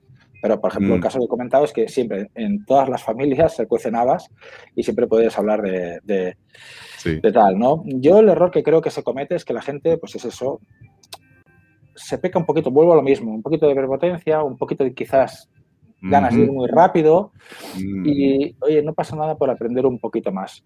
Una cosa es de que tú estés habilitado eh, por el Ministerio Interior para llevar a cabo eh, seguimientos a terceros, pero esas pruebas tienen que estar obtenidas de forma legal. Eh, yo he tenido compañeros que a veces me han escrito, al saber que yo había hecho derecho, que no quiere decir que sepa lo mismo que un abogado. Un abogado tiene la, esa, misma formación, más, más formación seguro, más después la práctica jurídica, o sea, que sabrá mucho más que yo, evidentemente, ¿no? Pero algo de conocimientos tengo. Y a lo mejor pues me escribe, no me llama y me dice, hostia, esto lo puedo hacer, esto no. Y, y, sí que en cuanto a derecho, la carrera de detective yo la veo bastante justa, porque cuando en derecho te enseñan hasta aquí, en detectives te enseñan hasta aquí, por mucho que quieran venderlo de otra manera, ¿no? Sí. es así. Y sale mucha gente que a lo mejor son muy hábiles en la calle, pero te, te sacan pruebas de forma ilegal, tomas ilegales. Claro. Eh, y, eso no sirve, ¿no? Entonces, yo mi consejo es que vayan con cuidado, porque si, por ejemplo, se animan a, en vez de empezar poco a poco colaborando con terceros o formando parte de una agencia eh, o pidiendo consultas a gente de confianza que lleven tiempo, se animan a, porque ven que a lo mejor por su cuenta dicen, me puedo ganar más dinero, sí. vayan con cuidado porque eh, es un mundillo que después tú vas a defender esto en sede judicial. Mm. Si tienes las, pruebas de forma legal, el juez no va a decir, muy bien, señor detective, usted me ha hecho un informe de 100 páginas, pero que resulta que en la mitad de esta página hay una prueba que es ilegal. Lo que voy a hacer, señor detective, no se preocupe, voy a arrancar esta hoja y me quedaré con las otras 99 y media que sí servirán de prueba. No, no, el juez envía las 100 páginas a, tomar viento fresco, con las posibles consecuencias. O sea, primero se habilitaría por parte del abogado contrario, que haría mención a esto, que haría que esa prueba no fuera válida y espera que después se busque una consecuencia, ¿no? Que puede salpicarte a ti. Claro, eh, claro. o sea, ahí ya que vayan con cuidado en eso. Mi consejo es siempre aprender, porque... Aprender. Sí, es la, la mala fama que te puede generar eso, el dinero que ha perdido el cliente. Sí, pero claro, aprendieron, aprendieron lo que les enseñaron, ¿no? En la universidad. ¿Crees que está fallando algo en el sistema de formación? Mm, claro, yo creo que sí. Lo que pasa es que hay que decir una cosa. A ver, es que en Europa los que mejor formados estamos somos nosotros, los españoles. Mm. De hecho, a nosotros se nos exige una titulación de ámbito universitario, con un tipo de formación mínima que se puede englobar. Las más cortas son de 180 créditos, que se pueden hacer en tres años yo la hice con una de 240, en concreto hicimos 246 nosotros, eh, porque nos dieron una, formación extra. Entonces, tenemos más formación que el resto, muchísimo más. Antiguamente no hacía ni falta esto. Después, sí. cursillos de un año. Poco a poco se va profesionalizando más. De hecho, por eso nosotros tenemos más peso y nuestras pruebas sirven en sede judicial cuando en otros países no sirven mm. como, prueba judicial. A nosotros se nos da un peso eh, legal pero sí que encuentro que, se debería de mirar, a ver cuando salga el reglamento este famoso, si también ayuda, que lo dudo, se debería mirar articular algo para que las prácticas fueran más de peso y después para que hubieran más asignaturas encaminadas a la investigación. Porque yo quizás las dos universidades más de peso aquí en Cataluña veo la UB y la UAB. Yo la hice en la UAB. Claro, yo soy de la UAB, a mí me gusta más la formación de la UAB me comparo un poquito con compañeros que tengo de la UAB y no sé, tampoco quiero pecar de tal, pero en sí me gusta más la de la UAB, la, he visto un poquito más completita. Pero al igual de que es muy bonito porque te enseñan muchas cosas de seguridad y de prevención, que eso evidentemente las utilizas. En cuanto a investigación, pura investigación, mm, me gustaría que se aplicaran más cosas prácticas, más asignaturas más de tema de maquetar audiovisuales, vídeos, de poder materializar las prácticas reales, que sea de forma sostenida y legal en agencias, que la gente pueda chocar con lo que es la calle, esos problemas que te puedes encontrar. Algunos estudios un poquito más de fondo sobre psicología en cuanto, igual que en criminalística haces eh, psicología criminal, pues estudiar un poquito la conducta de las personas y, eso iría bien que bajo alguien que haya hecho una tesis doctoral, pues bueno, que, se pudiera materializar, meter a algún profesor ahí que, te ayude, igual que se estudia la conducta de los delincuentes a través de la criminología y, la criminalística, toma cómo, poderlos captar a razón de pruebas, que estudie la conducta de aquellas personas que de forma sistemática cometen irregularidades que solo acaban en infracciones o cosas de estas, pero que sí que están haciendo muchos daños o son ámbito de jurisdicción, pero no penal. Y ahí tú instruyes al detective de, de, una manera que cuando salga a la calle tenga un poquito más de herramientas para, para, ver, ah, mira, pues sigo este, hostia, este tiene estos padrones, mira, me enseñaron que funcionan de esta manera, podrían caminarlo así, luego el vídeo lo podrían maquetar no ahí porque me lo hizo un compañero, sino me han enseñado todas estas herramientas, no un día de clase o dos, hemos tenido una asignatura completa de esta entera. O, o, o, seis meses de prácticas o un año de prácticas. Mm, que hubiera algún sistema, alguna herramienta que ayudara, que, que cuando... Sí. que fuera algo, algo, algo que fueran unos detectives más prácticos. Que aún así después cuando sales sabes más que los del resto de Europa, cierto, pero mm. creo, que, creo que falta mucho camino aún para poderle dar al cliente una mejor resolución. Sí, sí. En derecho también. Pero es que en derecho yo lo que veo es que ya todo, incluso la, exigencia de los exámenes. No es lo mismo, por ejemplo, un examen de derecho administrativo por una carrera de detective que un examen de derecho administrativo por una carrera de derecho. Claro, claro. Eh, ya de por sí la exigencia en cuanto cada vez que cometes un error, lo que te llega a descontar en una carrera u otra, ya es un mundo. Hace que te sea, en esa asignatura en concreto, bastante más fácil aprobar en la detective que en tal.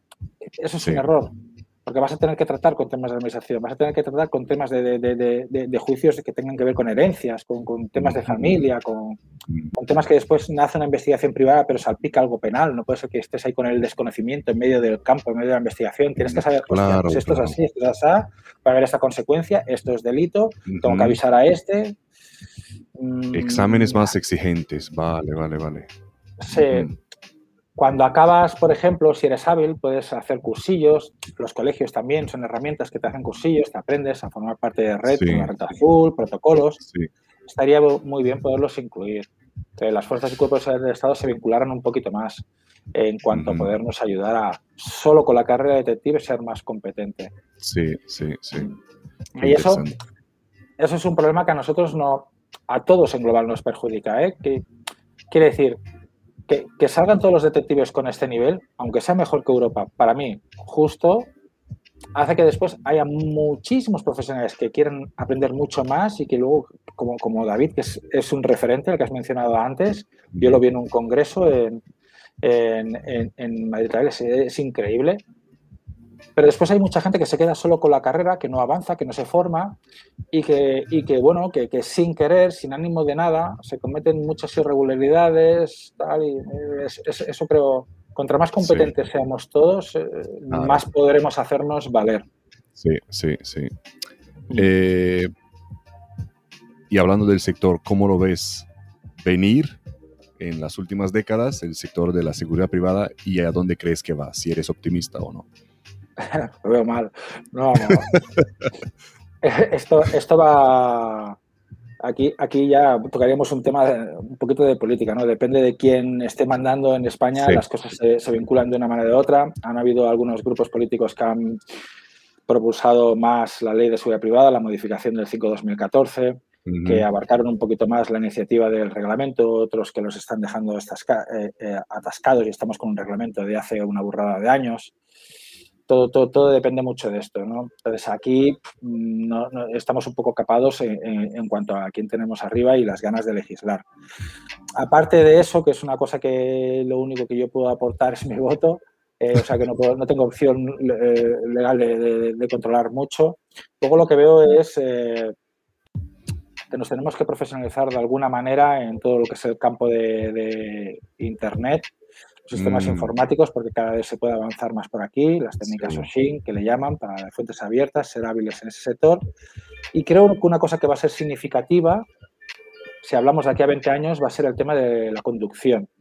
Una cosa que hemos enseñado en el máster en criminalística es que en algunos sitios se está haciendo de forma pilota y al final acabará siendo así los coches inteligentes con regulación de, velocidad.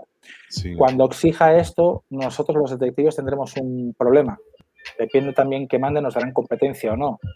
Está claro que cuando los vehículos estén capados por velocidad, y haya lo que llaman las autopistas o las carreteras inteligentes, que en algunos pequeños tramos existen como, como pilotos, pues ahí, ¿cómo vamos a seguir una persona manteniendo las distancias de, de, seguridad, podernos adelantar al sitio donde creemos que va, por ejemplo, para poder coger una toma de ellos llegando, o si, por ejemplo, nos encontramos con que nos, hay un semáforo para después poder ir un poquito más rápido para cogerlo, cuando todos tenemos la misma limitación de velocidad.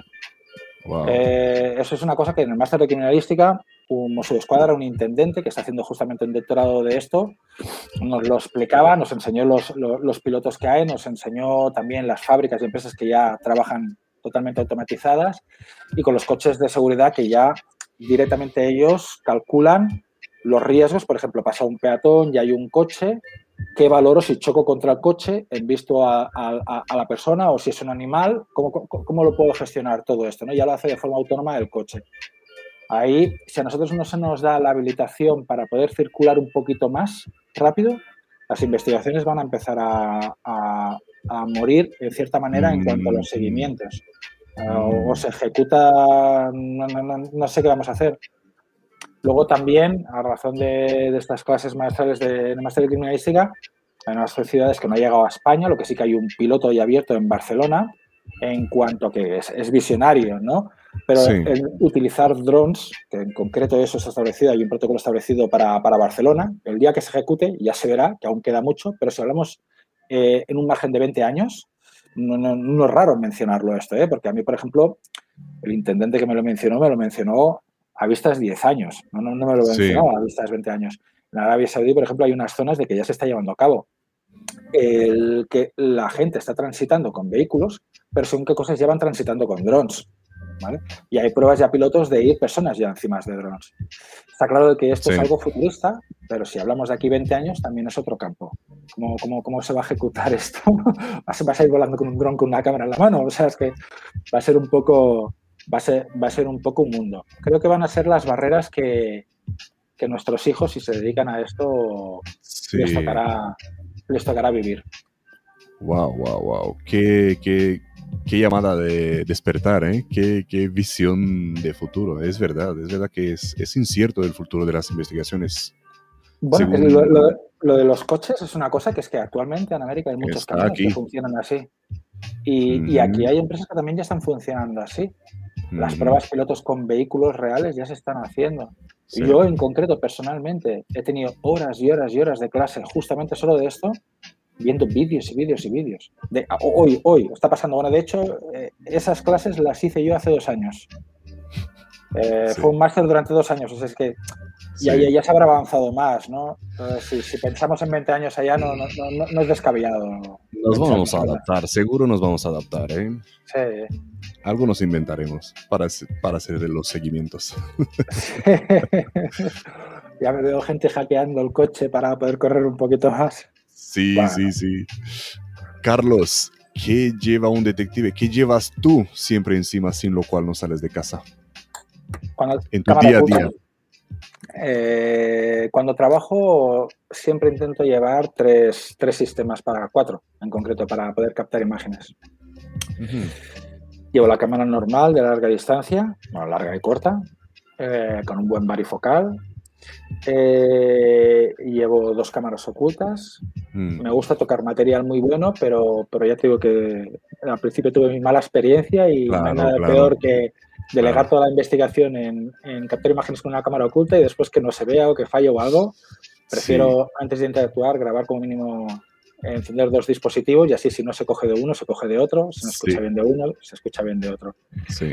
Y también me ha pasado que ha, habido alguna vez que configuras la hora y de repente justo le das para acabar y se desconfigura la hora y dices, ahora, ahora explícale al juez de que lo que pone aquí que es del 2017 pero no es del 2021. Entonces, si tengo dos dispositivos, pues ya, ya sería muy mala pata que, tal. Sí. Y, luego el móvil, que es, que es una herramienta. Normalmente cuento con algún tipo de móvil potente. Vale, eh, tus cuatro sistemas de, cámaras ocultas, pero cuando sales a dar un, paseo por el parque, aparte del móvil. ¿Sin trabajar? Sí. ¿O trabajando? Sin trabajar. Ah, pues normal y corriente, normal y corriente. Bueno, tengo la manía de llevar dos móviles encima siempre. sí. Sí, pero, pero no, no, no llevo nada. Hay muchas veces que me olvido el reloj o me olvido o me olvido alguna cámara encima. Desconectas, ¿no? Desconectas. Sí, normalmente sí, sí, sí, sí. Lo que pasa es que, bueno, sí que es cierto que al tener agencia, eh, el móvil siempre lo tengo operativo. ese, ese, gadget no me cuesta quitarlo. ¿Crees que son necesarias las redes sociales para los detectives? Mucho, mucho. Aquí yo bueno, hay, dos maneras de, pensar, ¿no? Creo que las redes sociales tienen que ser un, modo de transparencia en la cual un detective como yo, ahora, estoy mostrando mi imagen y, estoy explicando, ¿no? Estoy desvelando cuál es mi imagen. Claro. Eh, hay muchos detectives que piensan que mejor no. La imagen no mostrarla porque tal. Normalmente tienden a pensar esas personas, las personas que trabajan solas. Claro, si desvelas tu imagen y trabajas tú solo, es que, es que tal, ¿no? Pero bueno, hay que ser realistas. Normalmente la gente que sigue las redes de detectives privados no son aquellos posibles investigados que tienen miedo a ser detectados y voy a ver quién se mueve por este mundillo para ver quién me puede seguir.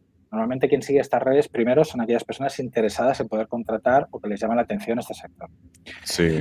Luego, aparte, eh, el mundo detective privado es un mundo eh, muy desconocido para la ciudadanía. No conocen ni qué podemos, eh, ni en qué podemos ayudarles, ni, ni, cómo somos, se piensan que somos extraterrestres de color verde o que vamos en Navardina, gorro y con un diario y captamos las imágenes de dos agujeritos. o se imaginan que podemos poner micros en sitios y tal y cosas y, y vulnerar la legalidad por todos lados o, que vamos con pistola. hay, hay, hay, hay, un fondo irreal a eso. Entonces, hay, personas que yo conozco del sector que, que son más transparentes que otros. Yo intento serlo así. También es cierto que yo hago muy poca calle, con lo cual me es más factible eh, poderme mostrar y esto también me ayuda a, poder aportar pues, pues, pues, eso, una realidad al sector, a, naturalizarlo, al poder dar explicaciones, resolver dudas y, ver que eso, que somos personas normales y, con una habilitación que, lo que nos da es esa potestad de poderles, de poderles ayudar.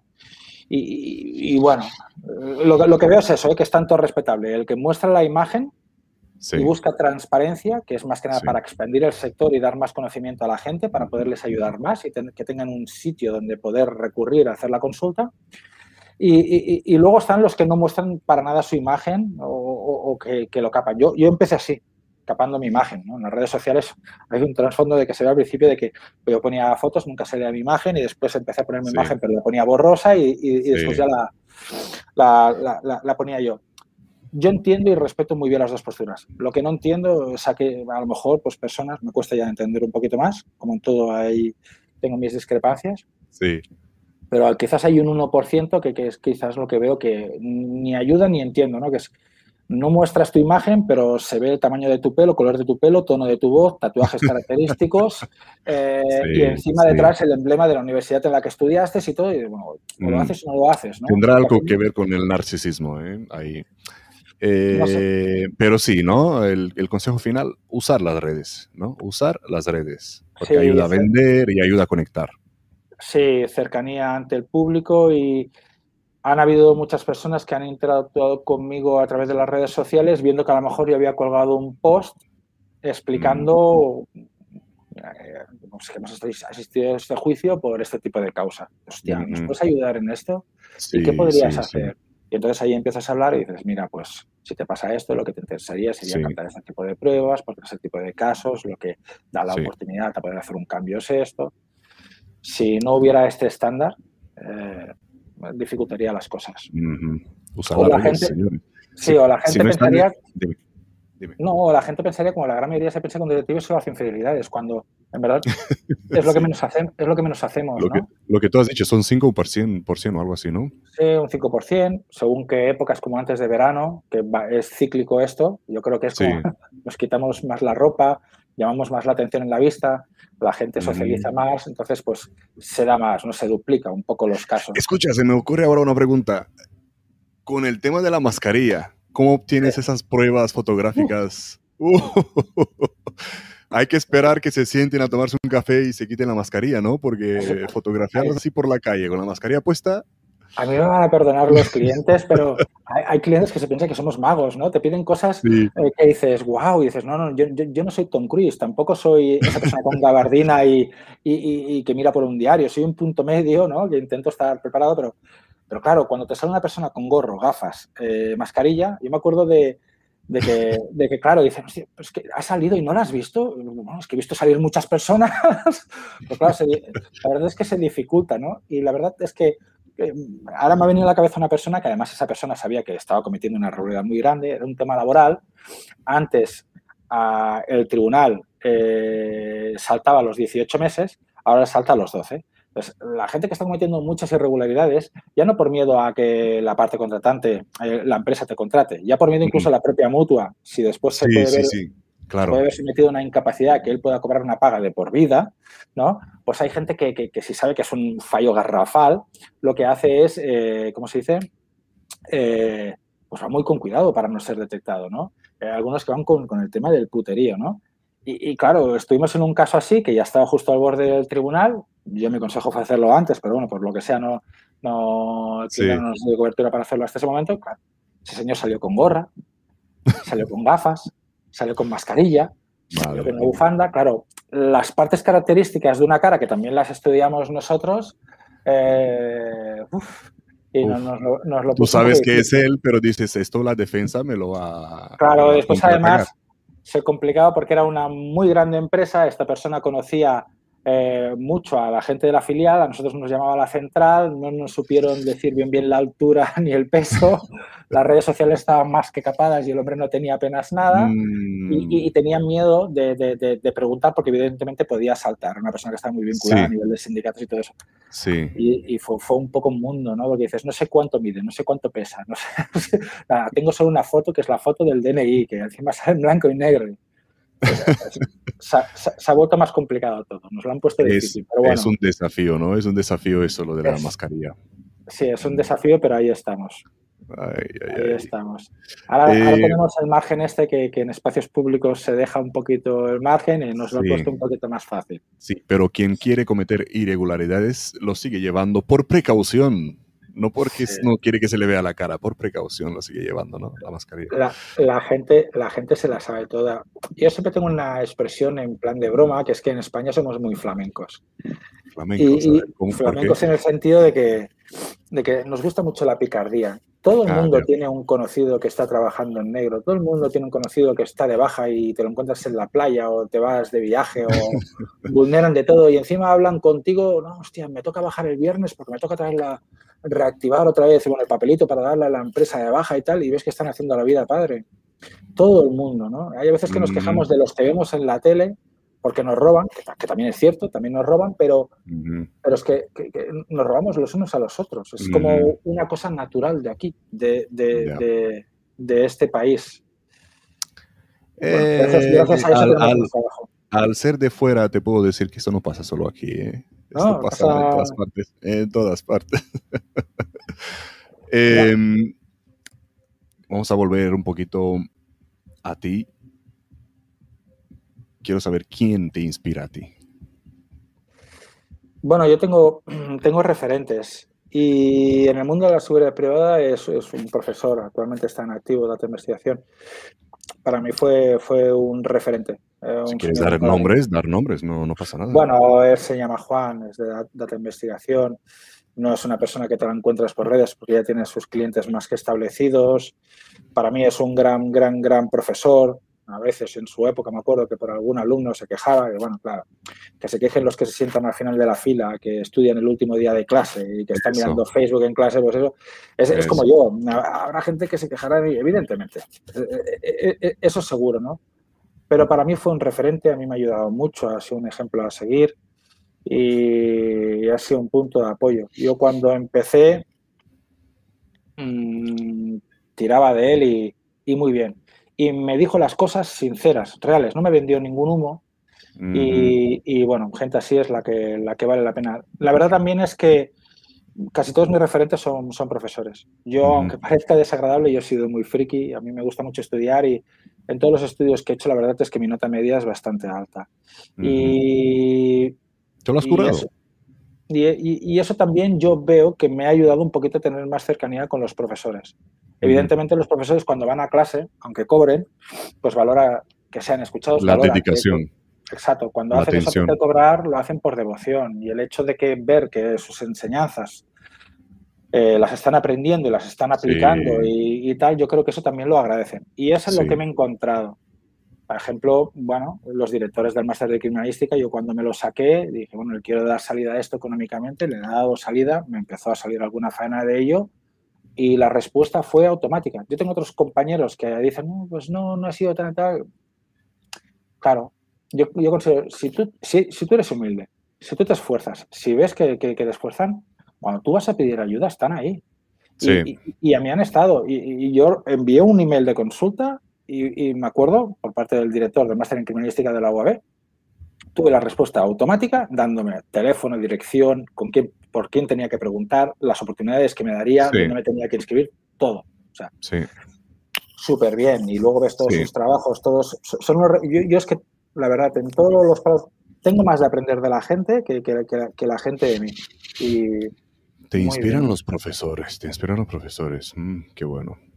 Y... Profesores que están en activo, ¿eh? trabajando, son los que tengo como referentes. ¿Qué te quita el sueño, Carlos? Eh, bueno, el no poderles ofrecer una estabilidad a mi familia. De hecho, aunque a mí me inspiran otras personas y yo tenga que quiero trabajar porque tengo que trabajar y, ya que tengo que trabajar, trabajo de algo que me gusta, me apasiona porque yo a la gente, todo mi mundo se mueve por ellos han habido, no, no, no, siempre he estado bien, yo he tenido mis problemas personales. Eh, bueno, antes lo he mencionado y me había separado, día lo pasé mal, pero bueno, he tenido, como todos, pues esas crisis que puede tener una persona. Y, y, lo que me ha hecho levantarme han sido ellos, siempre, mm. siempre, siempre. La clave del éxito dicen que es que las cosas hay que hacerlas incluso en el peor momento de tu vida, que es cuando entonces es cuando vas afianzando, ¿no? es, es, la disciplina, no, no, no la motivación. La mm. motivación es muy guay. Tú un día estás motivado a hacer las cosas, hacer las cosas muy bien, pero el secreto quizás es hacer las cosas incluso cuando, cuando, cuando ya estás requemado y las empiezas a odiar, ¿no? Y dices, pues le voy a dar la vuelta a esto y voy a tirar para adelante. Y, y, yo con ellos a la cabeza, pues me ha sido, me ha sido, muy fácil. Que, queda muy de película, ¿no? Pero es, es, es la realidad. Mm, ya, pero dice mucho de ti, de que eres una gran persona hablando de la, de, la familia. Pero hablando de hacer cosas, dime. No, que a veces incluso con el tema de la formación me pasa igual. Hay a veces que podría pensar, como otros compañeros, bueno, con la formación que he hecho ya he estado, ¿no? Pero yo de las dos crisis que he vivido así fuertes, bueno, una, el COVID que, que, ha hecho mella y a ver qué es lo que pasa, y otra la, la inmobiliaria que hubo en 2007, 2008, 2009. Sí. A mí la primera lo que me enseñó es que los trabajos de por vida se han olvidado, hay, empezar, hay que empezar a, vivir por proyectos, que es el que más garantías tendrá de poder ofrecer una estabilidad dentro de su entorno privado. y, esta segunda a mí lo que me está enseñando es de que ya no tan solo es vivir en proyectos, sino que hay que ser multidisciplinar. Eso no quiere decir que abarques muchas cosas. Abarca pocas, pero no solo una. Y de todas ellas intenta ser lo mejor posible, dando dentro de un mismo sector posibles varios eh, servicios, ¿no? Yo puedo seguir una persona, pero también te puedo hacer una comparativa de, huellas. Esa comparativa de huellas te la puedo hacer mejor que un detective. ¿Por qué? Porque he hecho dos años de estudio de eso, no tres clases que te dan en, en máster. Por un muy buen profesor, capacitado y todo lo que tú quieras. Pero son tres, cuatro clases, un mes como mucho. Entonces, pues bueno, le puedo dar ese servicio. Te puedo hacer un peritaje eh, peligráfico puedo hacer una comparativa, pues exacto, ¿no? De, dentro de una investigación puedo encontrar que hay unos textos relativos, ¿no? Hay un tema de herencia, a ver en qué estado esa persona escribió eso, ¿no? Esa firma se puso antes o después del texto, ¿no? Y yo te puedo ayudar, y yo te puedo ayudar en esto, ¿no? En otras cosas, dentro del mismo campo, pero diferentes cosas. Puedo también entender un poquito mejor cómo funcionan estas personas que cometen esas anomalías, ¿no? Al haber estudiado un poquito la conducta de tienes unos referentes, unos patrones. Al haber estudiado prevención, pues puedo ayudar y asimilar cuando organizo las cosas a prevenir. Al final es, vais estudiando varias cosas que se van complementando y, sumando para dar mejor un servicio y, puedes también no depender exclusivamente solo de que yo solo cobro si sigo una persona. Sí. Y, como el mundo está variando como está variando, claro, Imagínate que después te viene un COVID o luego te viene otra cosa, o la broma de los zombies, pero bueno, eh, y, te capa una cosa en concreto, ¿no? Mm, bueno, pues si puedes tirar otra cosa. Sobrevivirás porque estás preparado para otras cosas. Al final es eso, mirar en casa, de poderles ofrecer una estabilidad, un futuro mejor y siempre trabajando de lo que uno le gusta. Has hecho tantas cosas, pero me viene a la cabeza una pregunta.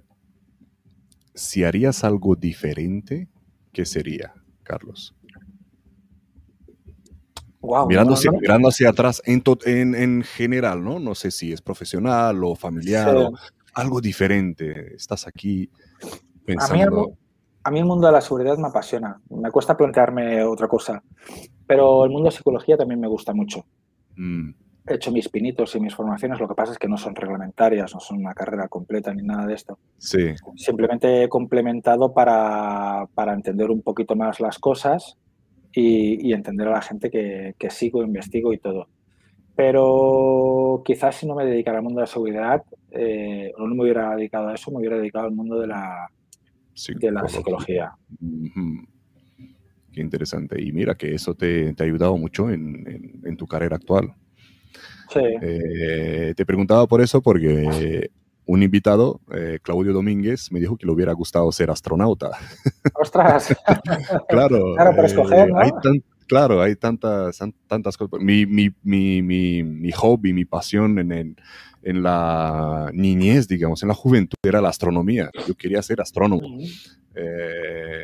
y ahí, ahí queda algo, ¿no? Cuando, cuando seremos más mayores, pues espero tener mi, telescopio y estar mirando las estrellas.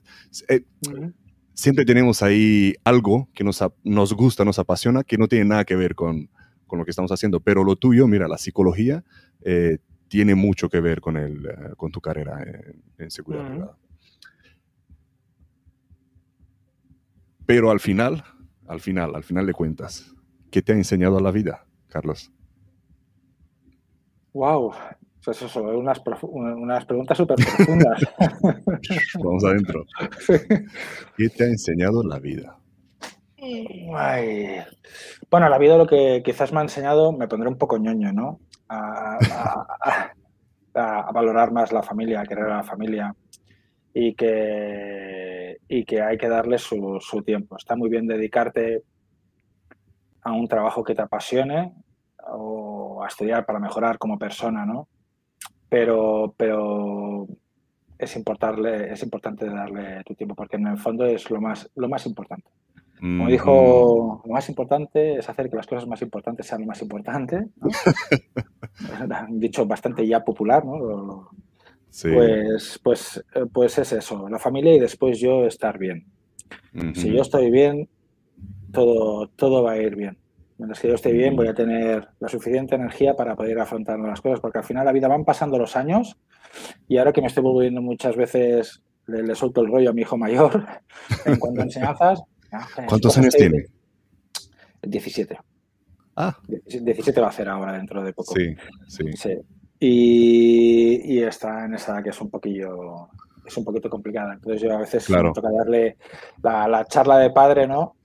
Pero es, es, curioso que, que, yo las escuchaba de mi padre. Yo me pensaba que va, yo lo sé todo, ¿qué me están contando? Pero es cierto. La, vas sumando años y vas cogiendo experiencia. Y, y bueno, hay que hacer las cosas bien. Lo has llegado a entender, has llegado a entender esas charlas de tu padre cuando a tu vez has sido padre, ¿no? Sí, le da más valor. Ay, mira, me pasa una cosa muy curiosa. Y a veces es que hablo con él Y digo, jolín, es que ahora mismo a lo mejor le veo con una cara que tal y de esa misma cara que ponía yo cuando, cuando... Y yo pensaba en ese momento, o sea, qué rollazo me está pegando mi padre, ¿no? Sí, sí, sí. Eh, y yo le decía, mira, ¿ves? Le digo, ¿ves? Ahora tú, pero cuando seas mayor, y luego pienso, cuando seas mayor, lo mismo que decía. Yo lo decía igual, sí, sí. digo, madre mía. Pero es cierto. Bueno, él, él, se tiene que equivocar en la vida, al igual que dice yo. Mucho trabajo de psicología, me imagino que haces con tu hijo, porque ¿no? Sí, bueno, ahora es diferente cuando antes. Ahora tenemos que, para ser padre, tiene que ser psicólogo, entender muchas cosas, porque ahora estamos dentro de un mundo que los adolescentes son personitas de cristal y, por lo menos en nuestra época, que tú eres más o menos como yo, ¿no? Vas por los... Sí. Por los 30 eh, y... tú eres más jovencillo. Por ahí, sí. Eh, pues bueno, antes era más, no mano dura radical, pero que bueno, que las cosas eran o eran. No había mucho margen, ¿no? Y entonces, ¿por qué esto es así? Porque sí, y punto, ya está, hay que respetarlo. Ahora no, ahora tienes que tener un dialecto de que, mira, esto es así, porque esto, porque lo otro, los pros y los contras, y que para que no se sientan mal, para que no tal, porque quizás también todo la burbuja de internet que tienen también les hacen, pues es eso, ¿no? Y hay que, hay, que ir con, hay que ir con mucho cuidado todo. Pero, mira, hablando, hablando de los niños, tengo aquí detrás un, libro del experto en los niños, ¿no? Eh, Jean-Paul Piaget, que es el mejor psicólogo de niños que ha escrito el libro. Bueno, ¿por qué? Ha estudiado la psicología de los niños en sus propios hijos. Qué bueno. En sus propios hijos, sí, sí, sí. Es un, es un autor muy interesante. ¿Y por qué me la he comprado? Porque tengo dos gemelos de cinco años y necesito ayuda. Ah. muy bien, muy bien. Eh, hablando de libros, ¿qué libros recomiendas, Carlos? Mira, de libros, bueno, hay muchos, pero hay uno que, aparte de los de narcisista, que, que, a mí me han ayudado mucho a entender muchas cosas, hay uno que me gusta mucho, que bueno, te tiene que gustar la temática, ¿no? Que es, mira, es este. A ver, te pongo aquí en pantalla completa. La maldición de la, de la inteligencia. ¿vale? La maldición de la inteligencia por Carmen Sanz Chacón. Sí, es una psicóloga especialista en, lo que llamamos todos superdotados. ¿no? Eh, las personas que tienen un CI muy elevado, eh, toda la, la, población entiende de que, wow, superdotado, súper bien, ¿no? A tener una vida, no, al contrario, son personas que tienen problemas, eh, tienen un crecimiento mental mucho más elevado que, que, que, su cuerpo, entonces su nivel de entendimiento, a lo mejor con, con 15 años, perfectamente pueden dialogar, eh, se sienten estimulados mentalmente hablando con gente de 20, 25, 30 años, pero físicamente ellos se ven que son de 15 y cuando hablan con los de 15 no se entienden. Entonces, ¿qué es lo que pasa con estas personas? Que, bueno, hay una edad que son incomprendidos, puede conllevar a la agresividad, luego viene cuando hay psicólogos que no los saben tratar, se piensan que son hiperactivos, se esconden mucho detrás de lo del TDA, TDAC. Eh, luego incluso los intentan meter en escuelas eh, especiales cuando en verdad a lo mejor es un chaval que estaba haciendo geografía y mientras que estaba haciendo geografía se aburría y mientras que tomaba mm. apuntes estaba haciendo ejercicios de matemáticas, por ejemplo. porque no le meten la chicha que necesita para tirar para adelante, ¿no? Y dentro de estos, dentro de las frustraciones, si no saben cómo canalizarlo, detrás de ellos se esconden quizás uno de los mayores delincuentes que, hay en la historia. Son personas que tienen una capacidad mental brutal, no encajan y pueden llegar a hacer mucho daño. Me resulta muy interesante. Había leído mucho de esto, me habían recomendado este libro, me lo he cogido y, me lo he cogido y estoy a medio gas. Y es muy bueno porque habla de casos reales, tanto de adultos como de, de tal habla de casos de que sí que han sabido estimular y a lo mejor desde fuera puede parecer que son, que son personas frikis, pero han conseguido regular lo que es su vida, su capacidad mental está estimulada, no, no, no, generan problemas y utilizan este tipo de inteligencia en pro y beneficio de lo que sea, pero hay otros que no y están generando muchos problemas. y me resulta muy interesante. Qué bueno. Eh, antes de pasar a otro libro, ¿cómo era que se llamaba para quienes no lo han pillado al principio? La maldición de la inteligencia. Hay muchos de, temas de CI, ¿eh? de coeficiente de neutralidad, de, superdotados y todo. Pero alguno más he leído. Este es el que me gusta más. ¿Qué más recomendarías? Todos son casos reales. Sí. ¿Alguna aplicación que usa el detective Carlos que podría recomendar? Bueno, son, son, muy básicas, ¿eh? Eh, yo de utilizar, utilizo TimeCap, que bueno, que es una cámara que te, que te geolocaliza las fotografías, más que geolocalizarlas, porque todas lo hacen, cuando haces una fotografía o un vídeo te detalla de dónde lo haces geográficamente, la hora, mes, año, eh, todo, todo bien citado, ¿no? Porque todas las fotografías llevan una metadata ahí detrás de la imagen, digamos. Sí, y entonces tú lo puedes detallar en un informe. A lo mejor por donde estás tú geográficamente no estás lo suficientemente cerca como para poderlo captar con, con una cámara oculta en condiciones, pero si, si, te pones con otro tipo de cámara sería fácil detectarlo y a lo mejor con un móvil es más discreto. bueno. Y, Sí. Después, desde Android, ¿eh? yo utilizo Android. Hay otra que es iRecorder, grabadora, que bueno, que es, es, es una que utilizo bastante, que alguna vez que se me ha acabado la batería de la cámara oculta, pues bueno, utilizo el móvil y esto lo bueno es de que tú puedes grabar y la pantalla está oscura, apagada. no, no, se ve. Es más, eh, podrías estar jugando así con el si el tío está pensando algo raro, podría ver que la pantalla está en, negro y yo clicaría aquí, ¿no? Uy, eh, aquí. Clicaría aquí, se encendería y se vería así tal cual. No se vería ningún símbolo ni nada. Le podría dar incluso el móvil a él, hablando con él. Pero en segundo plano, la cámara está grabando. La cámara está grabando. ¿Y qué aplicaciones?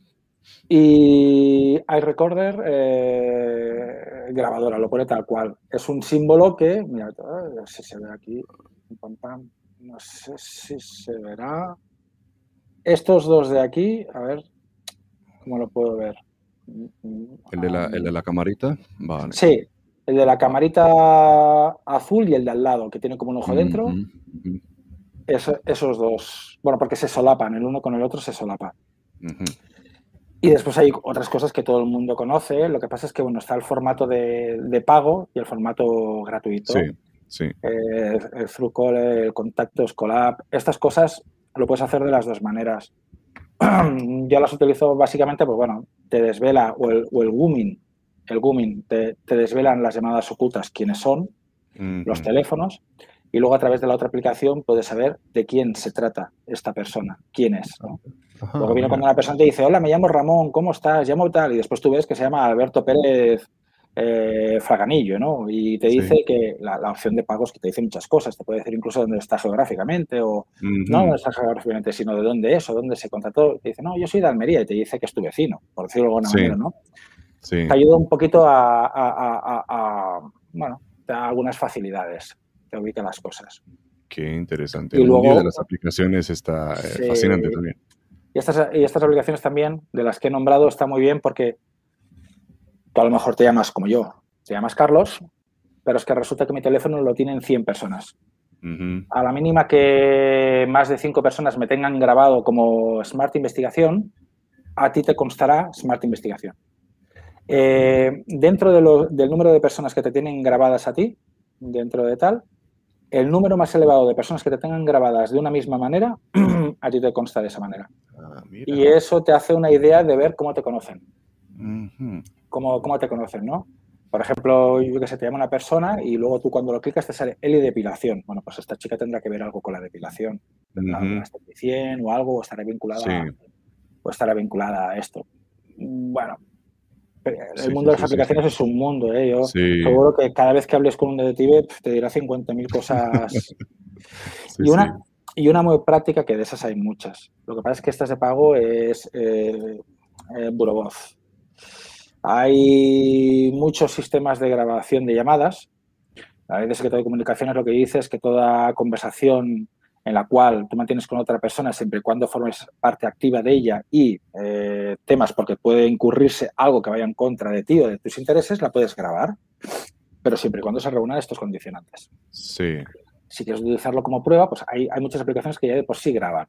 Sí. Pero las aplicaciones, hay muchas aplicaciones que tú te escuchas perfectamente, pero la otra persona apenas escucha. Y claro, esta aplicación lo que te hace es que tú te escuchas perfectamente, la otra persona se escucha perfectamente, te indica desde dónde haces las llamadas, te indica, te da opción de poderlo grabar en diferentes formatos, eh, te da opción de tener un certificado de custodia de terceros, vital para presentar en sede judicial.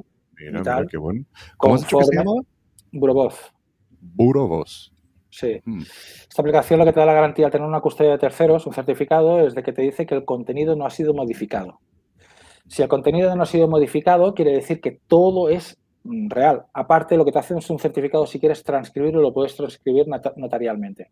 Se hace de forma sistemática, todo va bajo pago, ¿no? Pero, y lo que tú le estás dando, yo me acuerdo la primera vez que lo entregué esto en sede judicial, hay muchos compañeros que, se, lo hacen muy bien, son muy profesionales y tal, ¿no? Pero que me he encontrado transcripciones que son, mm, escucho el audio y empiezo a notarlo. Entonces yo como detective digo que se ha hecho esto. Sí, cierto, sí, de cara a la ley valdría pero cambia mucho cuento cuando tú le muestras la grabación, le muestras un certificado de custodia de terceros y le muestras además la transcripción, que aparte que tú has estado detrás con el número de TIP, licencia, número de inscripción, aparte tienes un acta notarial que lo dice.